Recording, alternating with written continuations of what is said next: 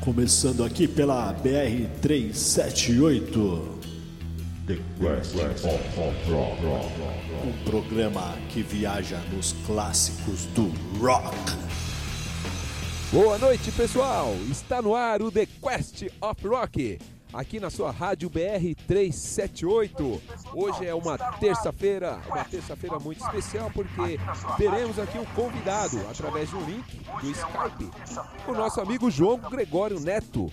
Vai estar abordando com a gente um assunto sobre o Covid-19. Isso mesmo, o coronavírus. Vamos estar falando um pouquinho da saúde e a, o que a gente pode prevenir dessa doença que está assustando não só a Curuçá, como São Paulo, Brasil e o mundo. Pois é, hoje eu estou no comando da nave mãe, na nossa mesa técnica está o nosso amigo Tiago Andrello e vamos começar o nosso programa com som. E lembrando vocês que está aberto aí o nosso zap para que você possa fazer a sua pergunta e pedir a sua música. Se você tiver alguma pergunta para fazer para o nosso amigo João Gregório a respeito do Covid, o que pode fazer para não pegar essa doença, os cuidados ao todo, você pode mandar um zap para o telefone 11 940342956. Você pode mandar um áudio ou um texto. Beleza? E também temos o, o nosso e-mail do programa, que é The Quest of Rock br@gmail.com. Repetindo o e-mail do programa, The Quest of Rock br@gmail.com. Beleza? Então vamos começar de música e logo na sequência estaremos aí com o nosso convidado aí. Vamos manter o link com ele. Com vocês agora, Barão Vermelho. Eu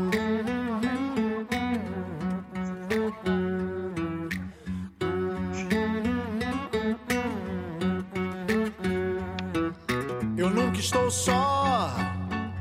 Eu nunca estou só. Eu nunca estou só. Não estou sozinho. Às vezes basta um livro ou ouvir mil discos e tudo se resolve, tudo faz sentido. É que eu me conheço no meio desse nada. E aos poucos me entendo nessa encruzilhada. Eu nunca estou só. Eu nunca estou só. Eu nunca estou só. Não estou sozinho. É só o medo. E é só a noite. Eu dou meu jeito. Não estou sozinho.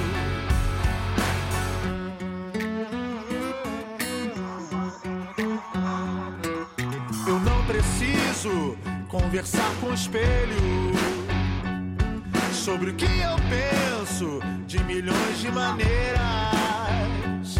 Armadilhas, teias, festa na aldeia de caneca cheia. Noites pra brincar e jantar tua ceia. É, eu nunca estou só. Eu nunca estou só. Eu nunca estou só. Estou sozinho. Jamais, jamais. É só o medo. É só a noite. Eu dou meu jeito. Não estou sozinho. Eu tenho mil manos, mil minas por mim. Eu tenho mais de mil coisas pra fazer por aqui. Mil trutas, mil tetas, planos e metas. Tenho mais de mil sonhos, não posso desistir. O verso que livra quando não tem mais saída. É por isso que falam que o rap salva vidas. Quando eu quero ficar só. Tô eu e o beat, ou seja, trabalhando junto, nós não temos limite. Só. Eu nunca estou só. Eu nunca estou só. Eu nunca estou só. É, é só o medo. É só a noite. Eu dou meu jeito. Não estou sozinho. Não estou só. Correndo por mim, correndo por vários. Mas não corremos daqui, junto e misturado. O que eu represento a rua, represento o bairro, represento o mundo, o futuro, o passado, o futuro, o passado. Representa a rua, representa o bairro, representa o mundo, futuro, e passado. Eu nunca estou só. Eu nunca estou só. Eu nunca estou só. Não estou sozinho. Eu nunca estou só. Eu nunca estou só. Eu nunca estou só. Eu nunca estou só. Não estou sozinho. Nunca estou só. Nunca estou só. Estou só.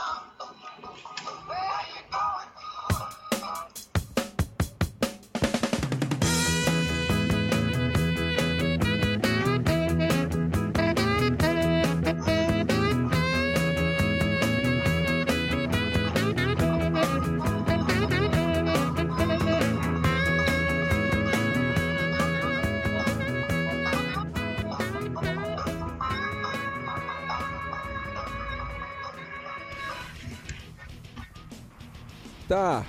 Bom, você que chegou agora, que ligou o seu celular, acabou de chegar do trabalho, tava voltando do, do trabalho, tá em trânsito. Pô, bacana! Você está na BR-378, no programa The Question of Rock. E hoje temos um convidado especial. Bom, por restrição, o nosso ministro da Saúde, ele não pôde estar aqui porque a gente tem que estar preservados em casa. Então hoje temos aqui a nossa presença por Skype, o nosso amigo João Gregório Neto. Ele é o nosso convidado especial. Ele começou a sua carreira estudando e se formou na Faculdade Santa Marcelina no ano de 2004. Tirou seu mestrado na USP em 2008 e hoje ele é mestre em saúde pública, professor da Faculdade Santa Marcelina e Faculdade do Hospital Alemão Oswaldo Cruz.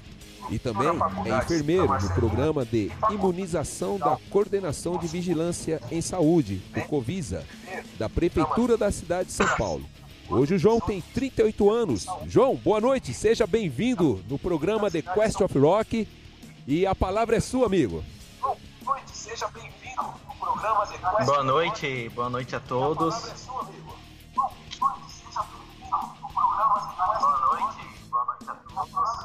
Que nós podemos esclarecer aí o- em relação ao Covid-19, né?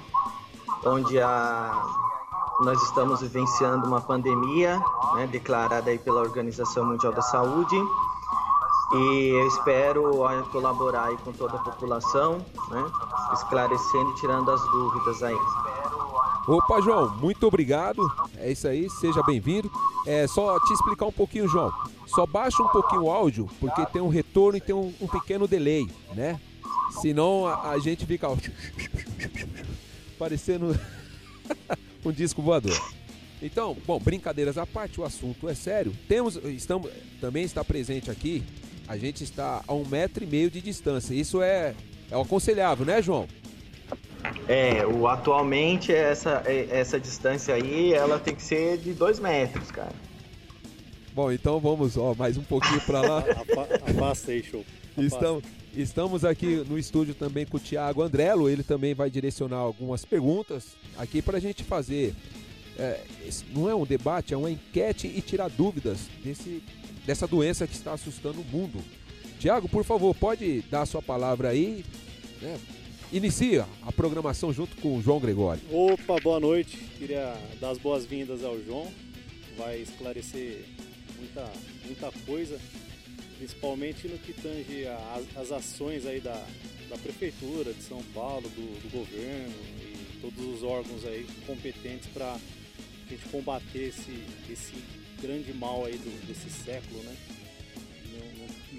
Tínhamos visto uma pandemia tão grande desde a da gripe espanhola, né? Que dizimou, acho que estima-se 50 milhões de pessoas aí. E a gente espera que não, não chegue nem perto disso, que a gente consiga controlar rapidamente essa, essa, essa doença aí, esse mal aí que está assolando a gente. E cada vez mais é, eu tiro como, como bom proveito assim das coisas boas que a doença traz de repente. Assim. Eu acho que, acho que o, o, lance de união a gente conseguiu ter mais, entendeu? A união não, não física, né? Mas união mais sentimental, mais de, de ideais. Assim. Ter mais harmonia em casa, né? Mais harmonia com o próximo, né? Exatamente. Ter mais paciência comecei a conversar com a minha mulher, vi que ela é uma pessoa bacana pra caramba, então esse dia me ajudou. Meu Deus do céu. Eu não Deve vou tá falar isso que a minha tá escutando. Deve estar tá na audiência. Vou apanhar na hora que chegar em casa. Ô João, então, vamos lá. É, amigo, você pode passar algumas informações para nós o que é a respeito a Secretaria da Saúde tem feito? Assim, a gente vê muita coisa na TV sobre a preparação, é como se fosse uma guerra. Estamos nos preparando para essa guerra que vai chegar. Então, vocês têm ideia do que pode estar acontecendo? A prefeitura, a, a saúde em si do estado de São Paulo está preparada para isso? Não, então, chocolate. Posso te chamar de chocolate, né, filho? Então. Pode. É, é, toda a pandemia é, pela literatura, né, ela, ela atua basicamente é, quebrando o sistema de saúde. Né? Isso desde a, isso isso está na história, né? As primeiras as primeiras as primeiras pandemias aí relacionadas à influenza, é, ela vem desde a época de Hipócrates. A gente, a gente, a gente já tem dados, né? é, mostrando aí desde 450 anos aí antes de Cristo uma, uma grande pandemia e por aí em diante, tá? É, e aí a, a, porque nenhum sistema de saúde, tanto o sistema de saúde público ou até mesmo um sistema privado, né? E o Brasil ele é um sistema misto, porque o sistema único de saúde ele é composto por pela dimensão pública e pela, e pela dimensão privada mas nenhum sistema de saúde no mundo ele está preparado para uma pandemia, tá? Porque a pandemia, ela, é a, toda a pandemia, ela coloca as pessoas dentro do sistema ao mesmo tempo, né? E, e isso faz com que nenhum governo é, tenha condições para atender ao mesmo tempo um número tão grande de pessoas, né? Então, é, as medidas nesse momento que, que é utilizada e que, que tem como referencial teórico, que, que inclusive está sendo muito discutido né, pela mídia e, e, e, e pelo, e, até mesmo pelas autoridades públicas, que é a questão do isolamento social. Né? O isolamento social, na minha percepção, é de que estou um tempo na área já estudando essas questões das doenças transmissíveis, né? Nesse momento ele é importante. Por que nesse momento ele é importante? Porque ele faz com que eu, eu, tenha menos pessoas entrando no sistema ao mesmo tempo, né? E aí essa curva de tantos os doentes como de óbitos, ela se acentua e aí eu vou preparando o sistema de saúde. Então essa é a ideia do, de nós que somos técnicos é, em relação ao sistema, né? A gente precisa de um tempo, o governo, tanto o governo federal, os, os governos estaduais e municipais, eles precisam de um tempo para preparar o sistema de saúde, né? No caso, falando da capital, no, no sua, respondendo aí a, a, sua pergunta, né? No caso de São Paulo, é, a prefeitura, junto com o governo do estado, ela já vem adotando algumas medidas é, para tentar minimizar o, o, os danos em relação à saúde da população, né? porque danos nós vamos ter, isso é, isso é certeza, né? Óbitos nós vamos ter também, né? A gente depois pode até discutir um pouquinho os números depois. Mas veja só, né? É, a prefeitura ela vai inaugurar essa semana é, aproximadamente de 200 leitos no estádio do Pacaembu, né? Certo. É que a gente chama isso de hospital de campanha, que foi utilizado muito no, nas guerras, né? Nas guerras mundiais e, e outras guerras que nós temos aí na história. Então, esses 200 leitos, eles vão atender é, pessoas de, com baixa e média complexidade. São pessoas que precisam de internação, mas não necessariamente precisa de um leito de UTI, que a complexidade é maior, né? Além desses 200 leitos aí que a prefeitura está preparando, que a previsão é para inaugurar essa semana, provavelmente entre amanhã e quinta-feira, nós temos também uma a, a para a primeira semana de a segunda semana de abril, né? A inauguração aí de 1.800 leitos no espaço ali do AMB, né? Certo. É, também de, de média, baixa complexidade e provavelmente, dependendo da demanda, também pode é, haverá algum, alguns leitos de UTI, né? Fora isso, é, foi inaugurado essa semana um hospital aqui na, na região da Brasilândia, é, com 150 leitos de, de baixa complexidade, média e baixa complexidade, 30 leitos de UTI, né? Fora o, o Hospital de Parelheiros, com mais 20 leitos, que foi entregue essa semana. O Hospital das Clínicas, né, com número, um número, um bom, bom número de leitos de UTI, né? Inaugurou o Hospital das uma ala do Hospital das Clínicas.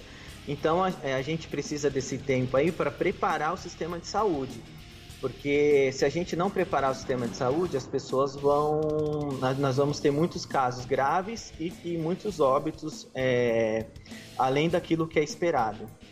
Então, a- assim, a qualquer momento isso pode acontecer, correto? De vir a óbitos, o nu- os números aumentarem cada vez mais. Isso.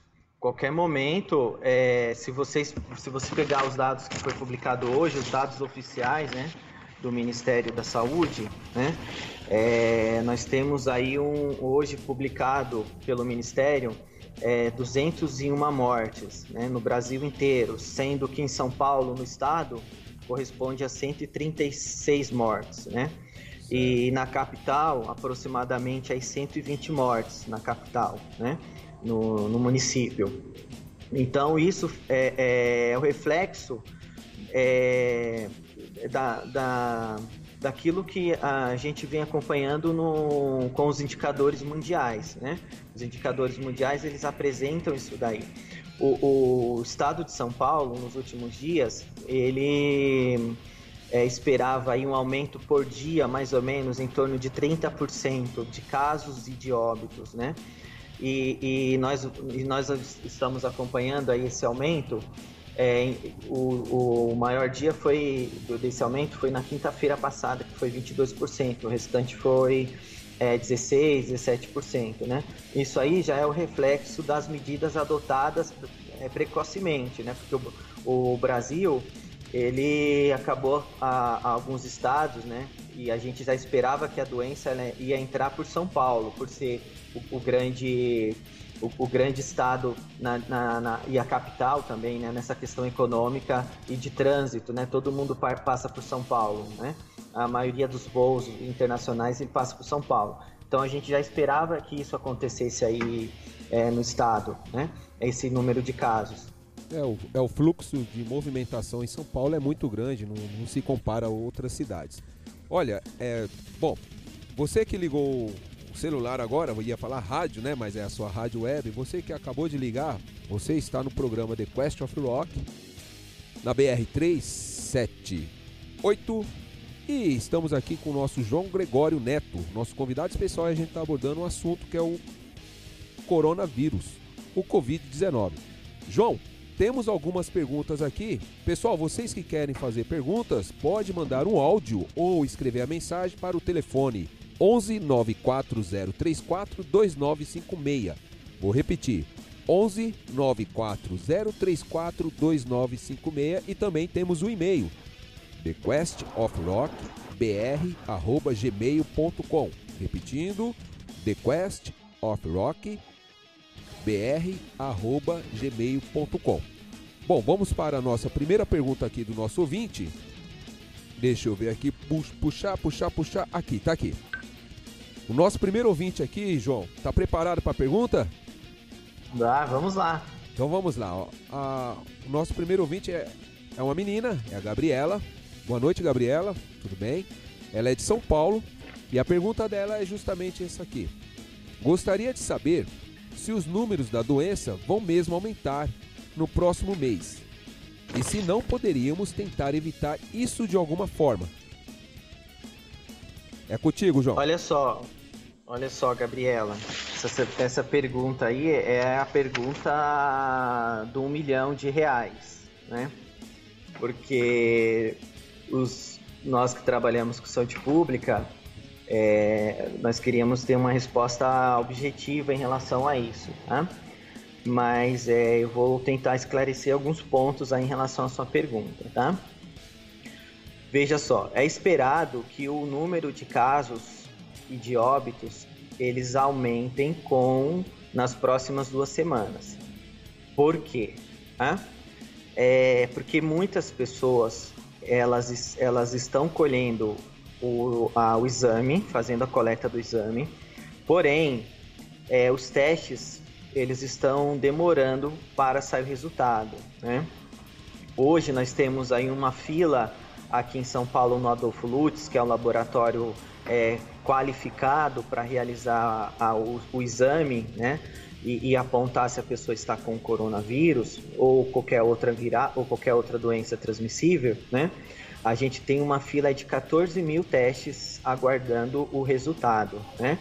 E isso, e isso é, está, está em torno aí de uns 10 dias. Então, o que significa? Se eu tenho, se eu apresento alguns sinais e sintomas hoje, né, é, da doença, eu posso, e aí eu colho o SUAB, que é a- o exame que é realizado para o, compro- comprovar se a pessoa tem o coronavírus, né, e isso está demorando 10 dias. Então, então, só daqui 10 dias que eu vou ficar sabendo se eu tenho a, a doença ou não, tá? Isso vale também para os óbitos, né? Então, é, a gente espera aí que esses óbitos eles aumen- aumentem. Hoje, hoje o estado de São Paulo ele aumentou aí só o dia de hoje, né? 54% aí do, do- dos dados do, do, do dia anterior, do dia de ontem para hoje, né? É, o Ministério da Saúde é, ele agora essa semana ele, ele fez uma compra é, emergencial aí de testes, né? Testes rápidos, né? E São Paulo vai receber aí em torno de uns 110 mil testes rápidos aí a partir de amanhã, né?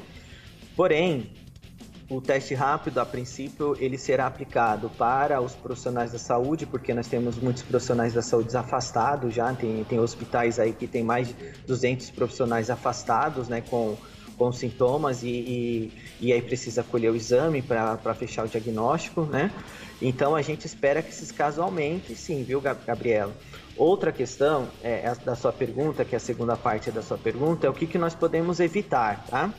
Olha só, é, a maioria dos estudos, porque esses- a, a ciência, a- na ciência nem tudo é passivo, né? A gente, a gente que trabalha no, no mundo científico, é, a, a, a prova e contraprova, né? Então aquilo que é ciência hoje, amanhã já não é mais ciência, né?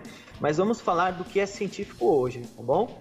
Então, o, o que a gente tem de, de, de- dados mais confiáveis aí na dimensão da ciência que o, o- a, a, a, me- a melhor medida aí para a redução desses números é, nesse momento, é isolamento social. Tá? É, por quê? O que o isolamento social faz com que eu tenha menos pessoas é, sendo contaminadas. Veja só, tem um estudo da, de uma universidade de Londres que diz o seguinte, que a pessoa que não está em isolamento social e ela é e ela está doente, tá? E, e, e a doença, é, a, o coronavírus, às vezes a pessoa começa a transmitir a doença sem aparecimento dos sinais e sintomas, então isso é outra questão que está intrigando toda a, a sociedade, a, o mundo científico, né? Então essa pessoa, ela pode, ela pode transmitir é, para cerca de 6 a 10 pessoas, né? A pessoa que está no isolamento social, ela já transmite até no, no número de três pessoas, então já diminuo a transmissão da doença, tá? É, agora, se o Brasil ele tivesse condições é, de testes para realizar testes em massas, como aconteceu em alguns países, a Coreia do Sul, né, a Singapura, é, talvez essa seria uma medida, uma, uma medida mais é, prudente é, para ser feita, porque eu, eu não consegui, eu, eu não isolaria todo mundo, ia isolar somente aquele, os grupos de risco, né, que são idosos, é, indivíduos que têm um problema imunológico, ou que têm uma, uma, um problema cardíaco, e também é, isolaria o, aqueles que estavam doentes, né? E aqueles que estavam que não estavam doentes, eles poderiam estar exercendo sua atividade profissional ou seus afazeres normalmente. Porém, nós não temos essa condição de testes no Brasil, né? É, eu vou pegar o exemplo dos Estados Unidos. Os Estados Unidos hoje ele superou o número de óbitos na China, né? Chegou cerca de 3.500 óbitos nos Estados Unidos, né? Número de casos é, nos Estados Unidos hoje, nós temos é, aproximadamente aí quase beirando a, a, a a 70, a 70, a, a 200 mil casos, desculpa, a 200 mil casos, né? O último dado agora foi 186 mil casos nos Estados Unidos, né? Por quê? Eles, no início, eles não adotaram o que o Brasil está adotando, né? É, e aí eles acabaram que continuando a vida, né? Normal e, e, e essa, a disseminação da doença, ela foi de uma maneira é, porque o coronavírus, infelizmente, a, a, virulência, que é a transmissão dele, é muito rápida, né? É, se eu tenho contato com a doença agora, é da, da, dois dias depois que eu tenho contato, eu já estou já, já, já transmitindo essa doença, né? Já estou transmitindo o vírus, tá bom? Então é isso, eu acho que a possibilidade nesse momento, Gabriela, é o isolamento social e quando a gente tiver testes suficiente para fazer na população, é, aplicar os testes é, rápidos, né? Que aí o, o, o, o, exame sai em torno aí de uns 30, uns 15 minutos, depende do laboratório, né? O resultado. E isolar o indivíduo que está doente, mas no momento a gente não tem testes rápidos, né? acabei de informar que o Ministério encaminhou para São Paulo é, 110 mil testes rápidos, né? E aqui só na capital nós temos uma população de 14 milhões de pessoas, né? Tá certo, João. Obrigado pela resposta, Gabriela. Sua pergunta foi muito boa e a sua música está anotada, vai ser tocada, então continue antenada. João, olha, enquanto você estava dando essa resposta para a nossa amiga Gabriela, os nossos ouvintes, tá chovendo um monte de perguntas aqui, né? Então, é, como é que eu como é que eu posso dizer? É, pra ser mais rápido, né? Isso, mais rápido, objetivo. Mais objetivo. Pá, porque pra gente não deixar ninguém parado, beleza? Mas Ninguém isso é, é, professor é assim, professor gosta de falar muito, meus alunos sabem disso. Seja bem-vindo, a gente também gosta de falar muito, é por isso que a gente tá aqui é, na rádio, então tá né, Thiago? bom, ó, tem mais uma pergunta aqui. É, bom, lembrando, vocês também podem mandar o áudio, que a gente manda o áudio lá, tá? É, deixa eu ver aqui, a pergunta é da. Deixa eu ver aqui. É mais uma mocinha, tá aqui, ó. Olá, meu nome é Natália. Sou enfermeira e gostaria de saber o que João tem a dizer sobre a exposição dos profissionais da saúde ao Covid-19, bem como o desgaste desses profissionais frente a esta situação que está começando. Obrigada, obrigada Natália, sua pergunta foi feita. Então, essa questão dos profissionais é outra preocupação do, das autoridades públicas e de todo o sistema de saúde, né? É, nós temos é, hospitais privados, hospitais de São, é, aqui de São Paulo, vamos falar de São Paulo, né, que é o que a gente vivencia mais, é, que tem 200, 100, 150 profissionais afastados ao mesmo tempo, né, inclusive diretores de hospitais estão internados em, em UTI, etc. Né. O profissional da saúde é aquele que está na, na linha de frente, é aquele que está mais é, é, suscetível a adquirir a doença, né? Os estudos apontam aí que alguns países 14% dos, das pessoas que ficaram doentes são profissionais da saúde. Tá? É, portanto, Natália, o, o, o ideal é que os, nós profissionais nós tenhamos os equipamentos de proteção individual adequado, né? O, no caso do profissional, o uso da, da máscara, né? Se tiver um contato direto com o paciente, é uma máscara específica, uso do avental impermeável, né? A proteção com óculos. E isso faz com que você não adquire a doença. Outra questão importante para o profissional é, quando ele for para a sua residência, né, é, procurar retirar o sapato, deixar o sapato fora da, de casa, né, é, e logo tomar um banho antes de ter contato com os familiares, tá? É sempre ter as medidas ali do, do uso do, do álcool gel, né? É usar o hipoclorito, que é o cloro, né? A cândida, a mais famosa cândida, né? é, para limpeza aí da, da residência, né? para evitar que essa, a transmissão seja é, para os familiares, que é outra preocupação. Né? É, ou, só só para terminar, é, existe também a questão da doença mental, né? o esgotamento mental dos profissionais. Né? Tem profissionais que estão trabalhando aí, fazendo plantão de 24 horas direto, né? e isso faz com que perca a produtividade, está mais suscetível a cometer um dano, a um erro, né? E também ao desenvolvimento de uma doença mental, né? Um problema mental e, e aí nós precisamos ter alguns mecanismos, né? É, o, todo profissional ele merece ter a sua folga, né? Então essa folga aí é o momento que ele tem que se desligar do mundo, desliga a televisão, é, sai dessa questão aí do, da, da, das, das informações negativas, né? E é o momento dele, dele procurar a questão da espiritualidade dele, do momento espiritual, né? E por aí em diante. Então é cuidar tanto da questão da transmissão da doença, né? É, para evitar que a, a, a, doença aconteça e também é, a questão da saúde mental. Certo, João.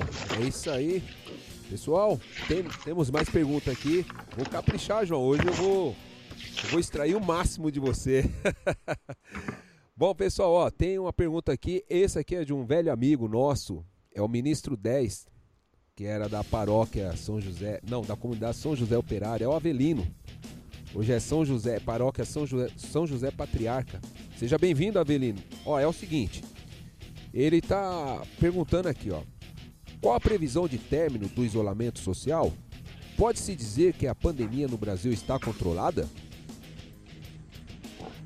Bom, a previsão de término do isolamento social segundo, no estado de São Paulo, é, quem determina é o nosso governador, né, o João Dória. E segundo o decreto publicado há alguns dias, o, o, o, a, o isolamento social ele está previsto até o dia 7 de abril. Tá? porém pode ser revisto a qualquer momento diante aí das decisões e informações dos técnicos, né? É, dos técnicos que estão assessorando o governador. Tá? É, vejam que tem alguns governadores que já prorrogaram esse decreto. Né? É claro que é, não existe essa ideia de que existe isolamento é, total, isso daí não existe, pessoal. Tá? É, algumas áreas elas são fundamentais para a manutenção da vida, né? Questão da alimentação, a questão a própria questão da saúde, né? É, isso é mais uma, uma discussão politiqueira, politicagem, que se ficam discutindo aí, um batendo contra o outro, mas isso aí não, não, não, não é, tá? É, mas o decreto, respondendo a pergunta do Adelino, o decreto ele pode ser prorrogado, viu, Adelino? Porque a, a gente ainda não entrou no epicentro da doença, isso é importante, tá? O Brasil não, o Brasil ainda não está no epicentro da doença. O que, que é o epicentro da doença? É quando ela atinge o pico máximo que o sistema de saúde não mais suporta. E aí eu tenho, eu como enfermeiro e ou médico, é, ele precisa escolher quem que vai é, ir para uma UTI, quem vai ficar sem uma UTI, né? E, e, quando eu falo nisso, eu falo bem claro, inclusive para todos, né? Isso eu estou escolhendo entre a vida e a morte, né? Porque quando eu não coloco um paciente num respirador, um paciente numa UTI, ele tem menos possibilidade de vida, né? Portanto, é, é, é, eu acabo que é, tendo essa questão, é, fica difícil, né? É, A, a gente até engasga, porque é uma decisão muito difícil para nós profissionais da saúde, tá? Então, o decreto, ao meu ver, é, se, se os casos continuarem a aumentarem, se a população não colaborar, né, a gente pede para a população ficar em casa, né? Claro, existe uma questão econômica importante aí, né? Que é a manutenção do, dos empregos. Porém, é, é, na última semana aí o governo é, federal, estadual e os governos municipais, eles acordaram aí e acabaram. é, você vê que as medidas para controlar a economia é, elas estão sendo adotadas, né? Tudo, é, acho que eu respondi. Acho que tem, tudo bem. É, não, respondeu. Pelo que eu acompanhei aqui, foi bem respondida. Bom, para não te não te sugar muito, daqui a pouco a gente vai rolar um som, João, para você poder beber uma água também, né, meu? Lavar as mãos, higienizar com álcool gel também, né? Mas tem mais uma pergunta Muito bem, aqui. é isso aí. Isso, tem mais uma pergunta aqui, ó. Essa pergunta eu acho que você conhece o cara. É, bom, obrigado Cristiano Gregório. Obrigado por você estar nos ouvindo, a BR-378, e ele está perguntando. Gostaria de saber quais os principais sintomas. A ausência do olfato e paladar e febre é também alguns dos sintomas? Abraços. Obrigado, Cristiano. É, o Cristiano é um velho conhecido, né?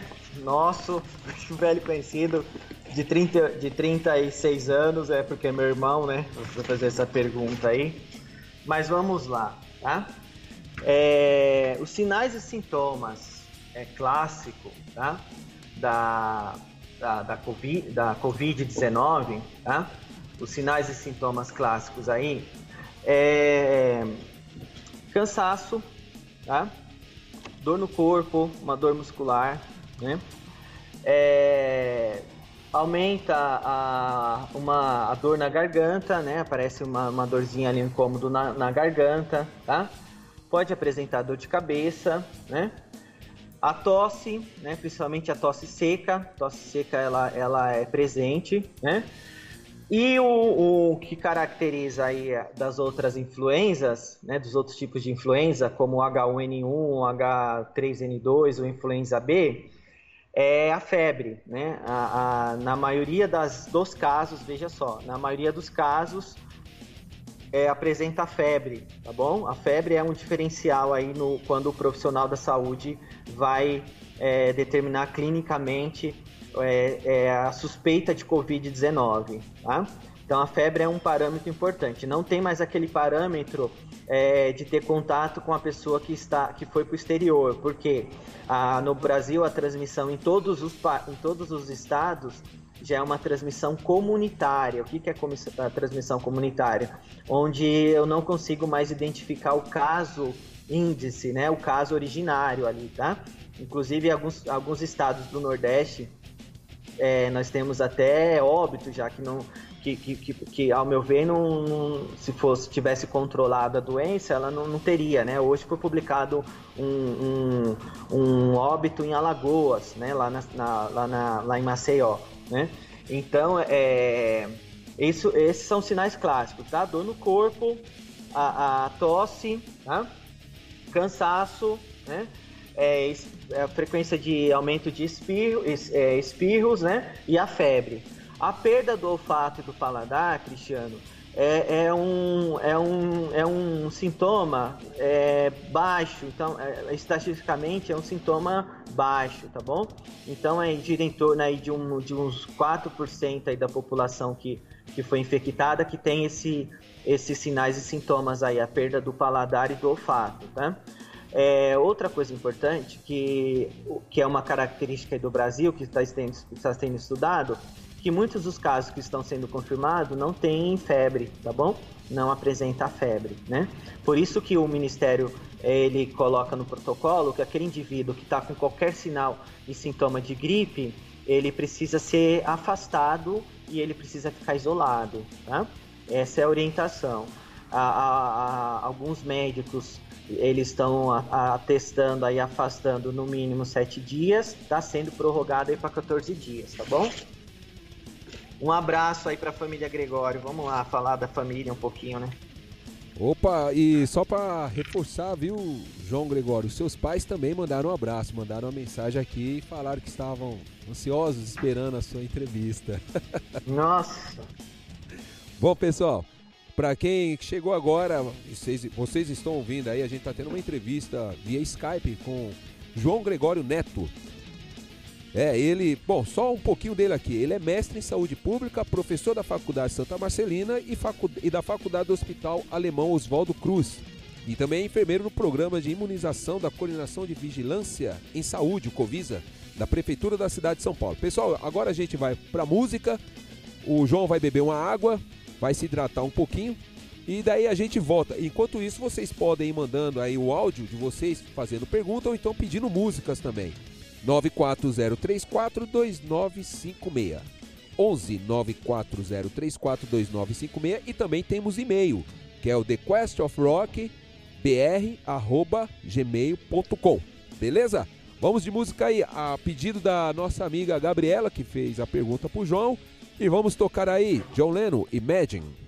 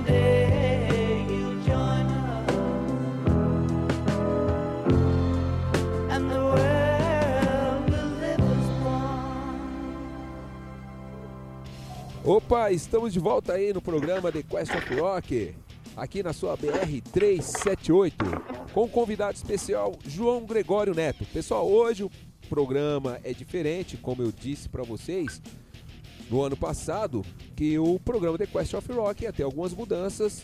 Ganhamos mais uma hora aí que o Thiago nos liberou e a cada 40 dias, uma vez por mês, por aí a gente tem um entrevistado pessoa, é, especial. A gente faz um programa diferente, onde a gente toca música e entrevista o convidado. E nesse caso aqui, o convidado é o João Gregório Neto, que estamos abordando o assunto do Covid-19, que é o que está assustando todo mundo.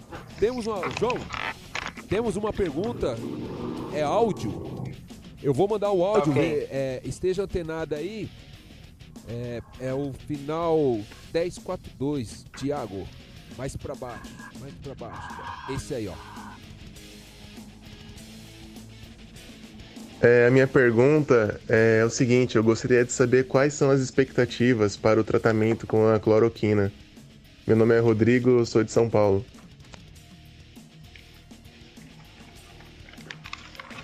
Bom, Rodrigo, é,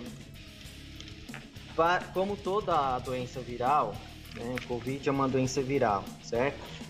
É, não, é, é difícil ter um medicamento tá, que atue para, a, vamos deixar mais claro a fala assim, para destruir o vírus, tá bom? É, nós temos medicamentos hoje que acaba diminuindo a carga viral, logo o sistema imunológico, o seu próprio seu sistema imunológico, ele acaba produzindo anticorpos para a defesa e, e, lo- e e logo você é, fica curado da doença, tá? A cloroquina, ela é uma das possibilidades que estão sendo testadas, veja só, tá? É um, é, que são, são- estão sendo testadas, portanto não é um ainda não é um tratamento, tá? Todo mundo é, ficou endo- endoidecidos aí atrás da cloroquina é, nas farmácias, porém não é indicado usar cloroquina é, fora do ambiente hospitalar, tá? A cloroquina é um medicamento muito usado aí para o combate da malária, tá? E algumas doenças é, autoimunes como o lúpus, né? É, então a cloroquina é, é um, ela começou sendo testado lá na França, né? Os franceses começaram, começaram a testar a cloroquina e a hidroxicloroquina, que é da mesma família, e tá como se fossem irmãs as duas, né? E, e- e os estudos eles apresentaram bons resultados. Não vou dizer para vocês que foi é, uma eficiência aí de um 90, 95%, que não, ainda não chegou nesse patamar, né? O que os estudos apontam é, é aí que é em torno de, de 10 a de 10, se eu tenho 10 pacientes que estão fazendo o teste, 5 tem uma boa evolução, tá? É, então a cloroquina é uma possibilidade, tá bom, Rodrigo? Cloroquina, hidroxicloroquina, junto com a- a- o uso de antibiótico para reduzir a pneumonia, que, que fica a critério aí do médico, né? O mais utilizado aí é a azitromicina, né? A azitromicina junto com a cloroquina, que é o protocolo aí que estão utilizando em alguns hospitais, inclusive no Brasil, né? É, o Ministério da Saúde autorizou aí os hospitais a, a fazerem essa pesquisa. Porém, é, só para clarear um pouco a mente das pessoas que ficam é, doidas aí atrás da cloroquina, a cloroquina, pessoal, ela, ela traz alguma, alguns problemas cardíacos quando você é usado, quando ela é usada indevidamente, né? Ela dá uma arritmia, uma arritmia grave, além disso ela pode perder a função, faz com que o indivíduo perca a função renal e a função hepática. Então não adianta, não adianta você tomar a cloroquina para prevenir do, do coronavírus, que até mesmo ela não, ela não previne do coronavírus, e você ter um ficar sem o seu, sem o seu fígado aí para beber sua cerveja no final de semana, tá? Além disso daí, pessoal, da cloroquina, está sendo testado alguns outros medicamentos. Por exemplo, os- o- é, alguns medicamentos é utilizado no HIV, né? A, o ritonavir, né? Que é um dos componentes aí do coquetel, que também está sendo utilizado, mas os estudos são muito incipientes, né? Ah, é, um medicamento é utilizado para a, a- o ebola, né? Que é outro vírus, que é o Rendo- Remdesivir, né? É tudo nome difícil, né? De medicamento. E, porém, é, é um estudo bem, bem, bem recipiente mesmo, né? É, os interferons, que são os medicamentos aí utilizados para as hepatites, principalmente para a hepatite C, também já tem estudo nessa, nessa perspectiva, né? E mais recentemente, a utilização do plasma. O que, é o plasma? É um componente que tem no sangue, né? É, ah, mas como é que eu vou usar esse plasma? Eu vou, vou usar o, para ser rápido, né? Então o indivíduo ele teve a Covid, ele foi curado da Covid, porque o seu sistema imunológico produziu anticorpos. Então esses anticorpos eles ficam presentes aí no sangue, é, retira aí o, o plasma, né, que é um componente do sangue, e transfunde aí no paciente que está com Covid, tá? Porque nesse plasma tem anticorpos aí contra a doença, tá bom? Isso é, uma, é um estudo recente aí que foi publicado tem dois, três dias, né? Para o tratamento. Mas a ciência, a medicina, Rodrigo, está tentando de tudo, cara, para a gente conseguir é, encontrar um, medicamento é, que, que, que faça com que reduza os danos, os agravos e os óbitos, tá bom? É. Bom, obrigado aí, Rodrigo, pela pergunta e realmente a gente está torcendo para que isso aconteça o mais rápido possível, João. Que não tá fácil, né? Ó, João, tem mais uma pergunta aqui. É o seguinte, é, você tá sendo surrado, hein, de perguntas aqui, hein? Vamos lá, essa é do Evandro Gregório. Gostaria de saber, a pessoa que contrai o vírus, depois de uma recuperação, a pessoa vem a ficar com alguma sequela, alguns problemas, ou não existe essa hipótese? Olha, Evandro, é, é tudo muito novo em relação ao Covid, né? 19. Covid-19, é, ele foi desco- é, descoberto aí, a- anunciado para o mundo em dia 31 de dezembro de 2019. Então a gente estava comemorando aí a passagem do ano, né? E foi anunciado aí os primeiros casos na China, tá? Porém, a gente sabe que os casos começaram a aparecer, né, por volta de, do mês de final de setembro, outubro, tá?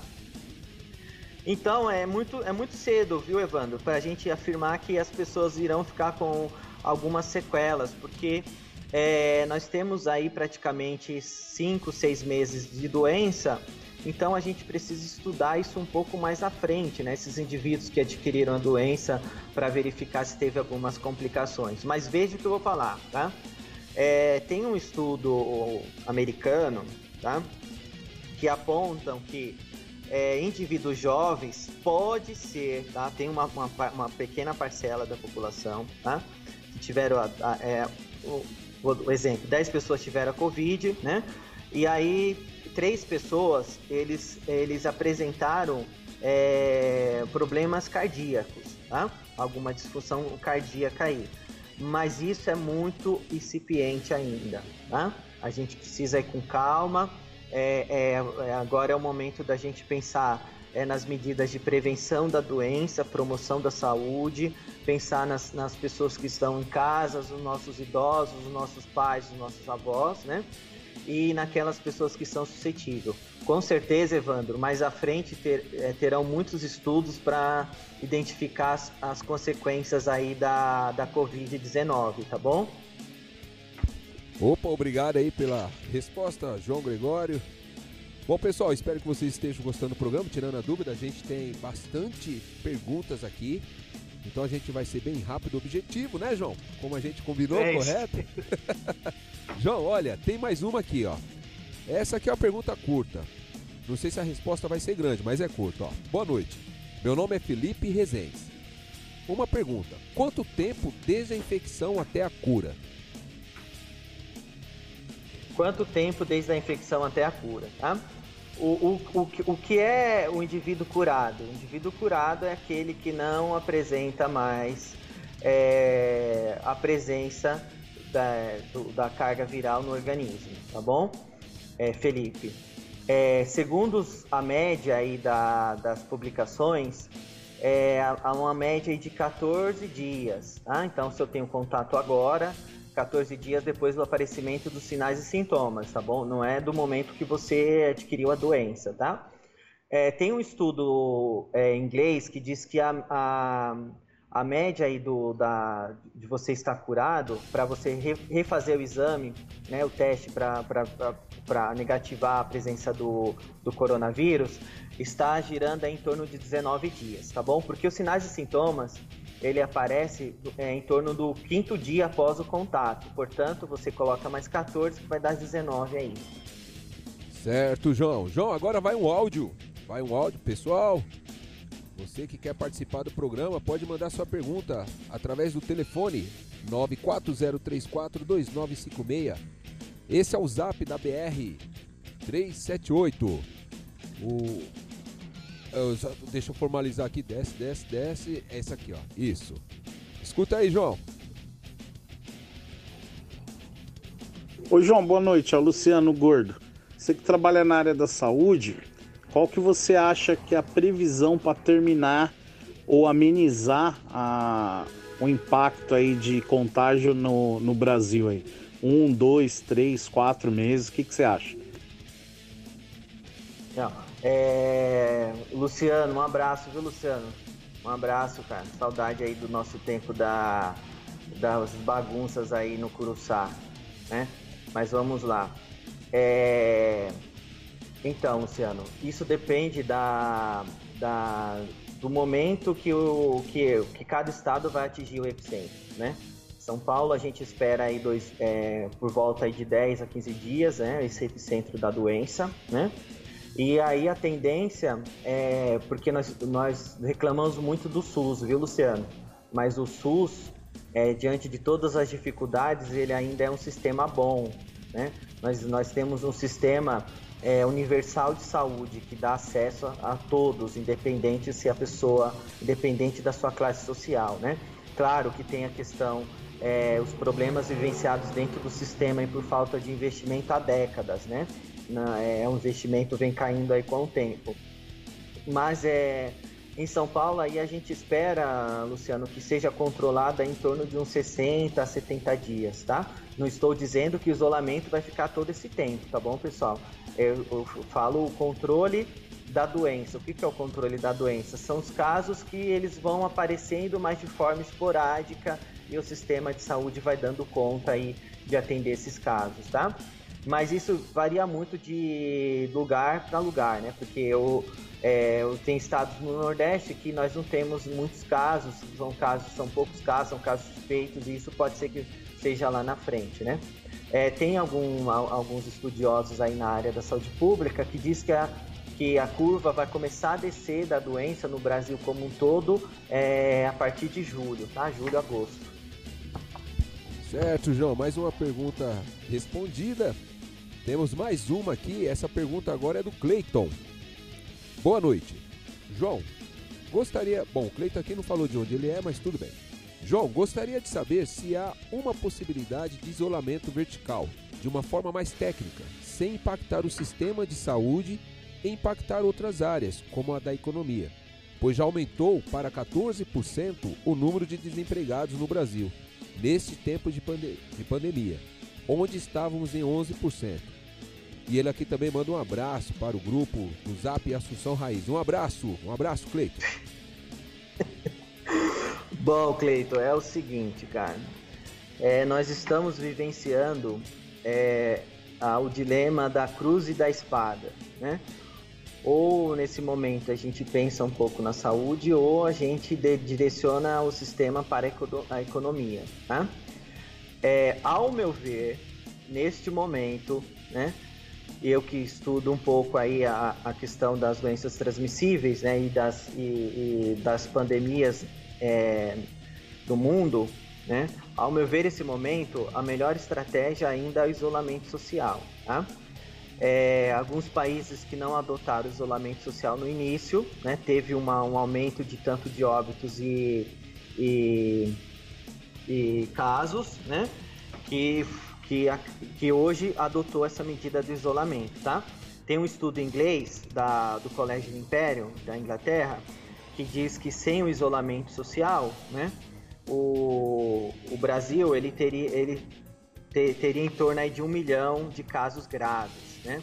Os Estados Unidos 2 milhões e a, e a Inglaterra 510 mil casos, tá? Que graves que pode inclusive é, beirar a morte, tá? Agora é assim, Cleito. É, pensando na perspectiva econômica, é, você cita o desemprego, é, o desemprego no Brasil ele reduziu realmente o ano passado, mas antes da pandemia ele já vinha numa, de- numa crescente, né? Não vou, não vou entrar aqui na, na- nessa perspectiva econômica porque não é minha, minha grande área de conhecimento. Mas o que, que eu vejo, Cleito? Que o isolamento social, aí você fala do isolamento vertical, a possibilidade do isolamento vertical, ele só será possível quando a gente começar a fazer os testes em massa, tá? Os testes em massa que vai ser o diferencial do isolamento, se vai ser o isolamento o, o horizontal ou isolamento vertical. Porque quando eu começo a testar as pessoas, Cleiton, eu consigo de, é, deixar o indivíduo doente em casa tá? e o indivíduo sadio produzindo para a sociedade. Tá?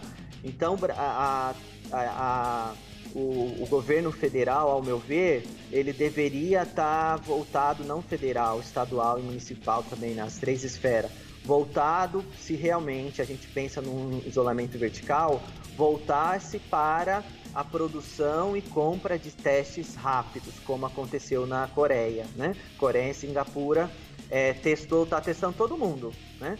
Logo tem a possibilidade de isolamento vertical. Eu acho que a saída é essa, viu, Cleito?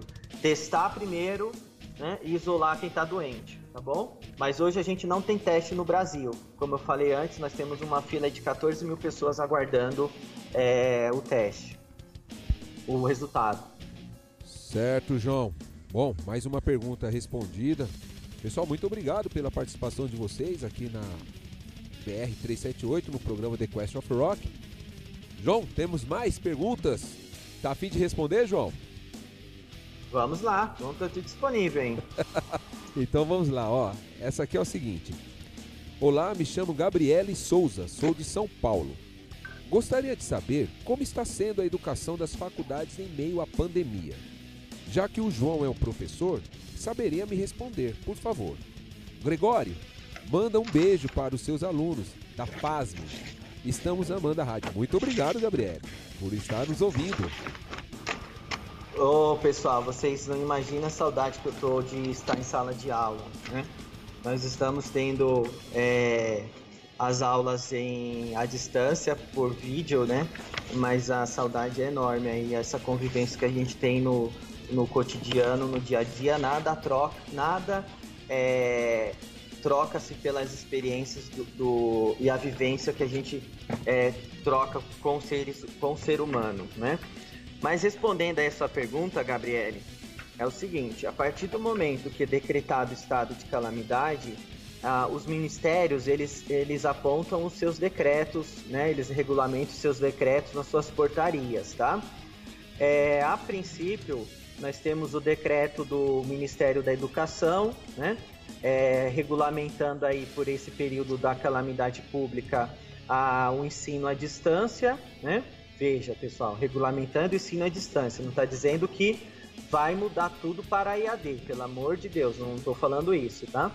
É, mas é a possibilidade que nós temos nesse momento é pra, para trabalhar aí com os alunos, né?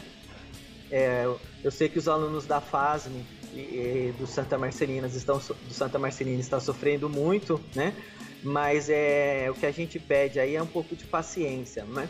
O ministro, o ministro da Educação ele está acompanhando o, a situação do Brasil, né? E por enquanto o decreto ele está em vigor. Quando o decreto ele não for é, é revogado, né? É, a gente vai continuar aí com o ensino à distância, tá bom, Gabriele? é a possibilidade que a gente tem nesse momento. Ah, um abraço aí para todos os alunos da FASM, é, é, o curso de enfermagem né, e os outros cursos, e o, o pessoal da Liga também de Anatomia, onde eu sou preceptor da Liga. Certo, João. É isso aí. Muito obrigado aos ouvintes que estão participando e estão ouvindo a Rádio BR 378. Agora com a palavra o nosso amigo Tiago Andrelo. Por favor, Tiago. Opa, teve um recado aqui no, no site aqui, que é da Anne Caroline. Ela pediu, parabenizou você, né, João? Falou parabenizar o Gregório aí, esse professor excelente. E pedir para divulgar o nosso canal de teleorientação da instituição Santa Marcelina, que é um canal formado por médicos, enfermeiros e técnicos de enfermagem, a fim de orientar toda a população acerca do Covid aí. É, ela disse que a ligação é, é, gratuita, mas faltou acho que o, o número aqui do, do, do celular aqui para ligação. Você, você tem conhecimento desse canal aí, João? Consegue falar um pouquinho dele também? Então, o Santa Marcelina, Tiago, ele é um dos hospitais de referência aí da Zona Leste, né? Tanto para casos é, casos de baixa complexidade, como também casos de alta complexidade, né? É, hoje o Santa Marcelina ele disponibilizou um, um telefone, né, é, gratuito, um 0800 para quem antes de procurar o hospital e direto no hospital, até mesmo para não sobrecarregar a, o serviço de saúde, né? É, entrar em contato aí com, com esse 0, 0800, tá bom? É, eu, eu, vou. Daqui a pouco eu posso passar, daqui a pouco eu não lembro o número, cara. É tanto número, Ah, não, mas eu tranquilo. não lembro o número. Tranquilo, Tá bom? Mas ah, se ela puder ajudar aí também, é, para falar desse, dessa, desse canal aí do Santa Marcelina, tá? Ela, ela mandou aqui. Santa. Marcelina É, mandou, né? Então, mandou. muito bem. É o Santa Zé- Marcelina, ele é. Ele é uma. Eu, eu estou no Santa Marcelina desde os 17 anos de idade, né? Então, para mim, ele é uma segunda casa, né? E, e ele fa- exerce um papel muito importante aí na Zona Leste, né? Tanto na dimensão da saúde como na dimensão social. Passa Tá. o telefone aí, Thiago. É o 0800 58 05 000. Então quem tiver Isso, dúvidas 08, aí, 0800 58 05 200, tá bom? É, E tem as redes sociais também do hospital. Quem tiver na dúvida aí sobre o Covid aí também, às vezes é, o, o- o programa pelo tempo vai ser curto, né? Pelas dúvidas da- do, do pessoal vai ser curto. Mas quem tiver com alguma dúvida que ficar, pode mandar que a gente manda o, o- o- a- repassa a pergunta, né, para você também, João, passar nada depois aí no pós. E vamos fazer essas orientações aí para combater esse, esse grande mal aí que, que com certeza daqui uns dias vamos passar e vamos poder nos abraçar, né? Você tá chegando muito perto, hein, amigão? Não é dois metros de distância. É, tá fazendo falta É. o contato com as pessoas, de tocar um violão, tomar uma cerveja, falar de futebol. Logo, logo isso passa. Vamos ver o que sobra do mundo, né, meu? Se o pessoal não seguir a ferro e fogo, vai ser difícil. João, temos mais uma pergunta aqui. Eu, ah, eu vou fazer essa pergunta, depois a gente vai para mais um break, a gente vai tocar mais uma ou duas músicas. E daí a gente retorna contigo, certo, João? Mas antes você responde essa aqui, ó. Boa noite. João, gostaria, em alguns casos. Bom, deixa eu reformular novamente. Boa noite. João, gostaria que, em alguns casos, estão sendo diagnos- diagnosticado a Covid-19 apenas com a tomografia. Isso está sendo notificado? Abraços, Pedro Gregório.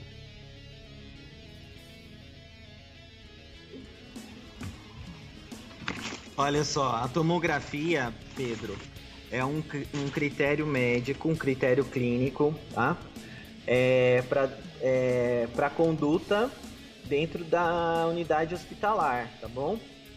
Principalmente para pacientes graves, porque o coronavírus ele tem uma ele, ele tem uma especificidade aí no pulmão, porque ele, ele acaba é, de- é, nos- como eu posso dizer, deixando o pulmão meio opaco aí, né? Então é uma característica do coronavírus na, na, na, na, na parte mediana aí do, no lobo mediano aí do pulmão, tá? Mas é não é não é protocolo do ministério, viu, Pedro? O, o- o- a tomografia ela é importante para é, direcionar o atendimento clínico e também para é, na, na- até ter esse gap aí de tempo do exame do, do teste chegar, o médico, a equipe de saúde, né, equipe de enfermagem, equipe médico, médica ter direcionamento aí é, em relação a, a, a essa a conduta que ele vai tomar, tá? Mas só é confirmado o caso, Pedro, quando tem o exame positivo, tá? O teste positivo. Beleza. Aí mais uma resposta do nosso amigo João Gregório Neto. Obrigado, Pedro, pelo, pela sintonia aí na rádio. E agora vamos aqui ao pedido de um, cli- de um cliente, não, de um amigo ouvinte. Ele está pedindo uma música, a gente vai pro break comercial, certo, João? E retornaremos com mais perguntas e dúvidas sobre o Covid-19. Esse vírus que está assustando o mundo. Vamos ver quem é o nosso ouvinte. Fala galera da BR-378, beleza? Aqui é o Anderson de Santana de Parnaíba. Um abraço para todo mundo aí. É, queria pedir que vocês tocassem hoje pra gente a música Vossas Excelências dos Titãs. Beleza? Um forte abraço a todo mundo.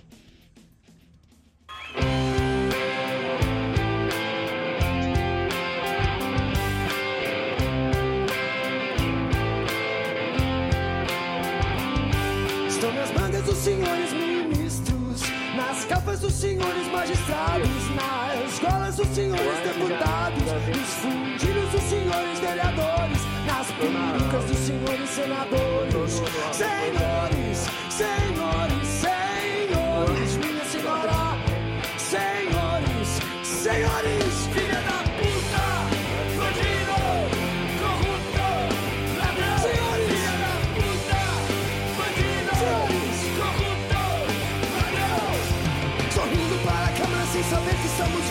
chorando que dá pena quando sabe que estão em cena. Sorrindo para as câmeras sem saber que são filmados, um dia o sol ainda vai nascer quadrado.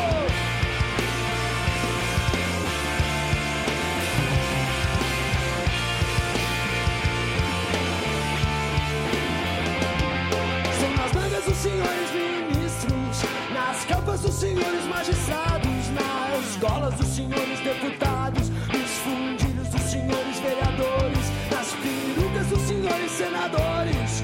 Senhores, senhores,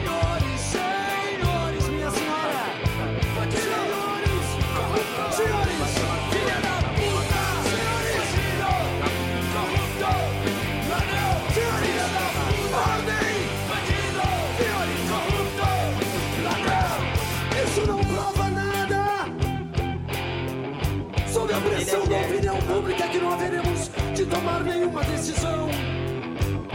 Vamos esperar que tudo caia no esquecimento e aí então faça-se a justiça.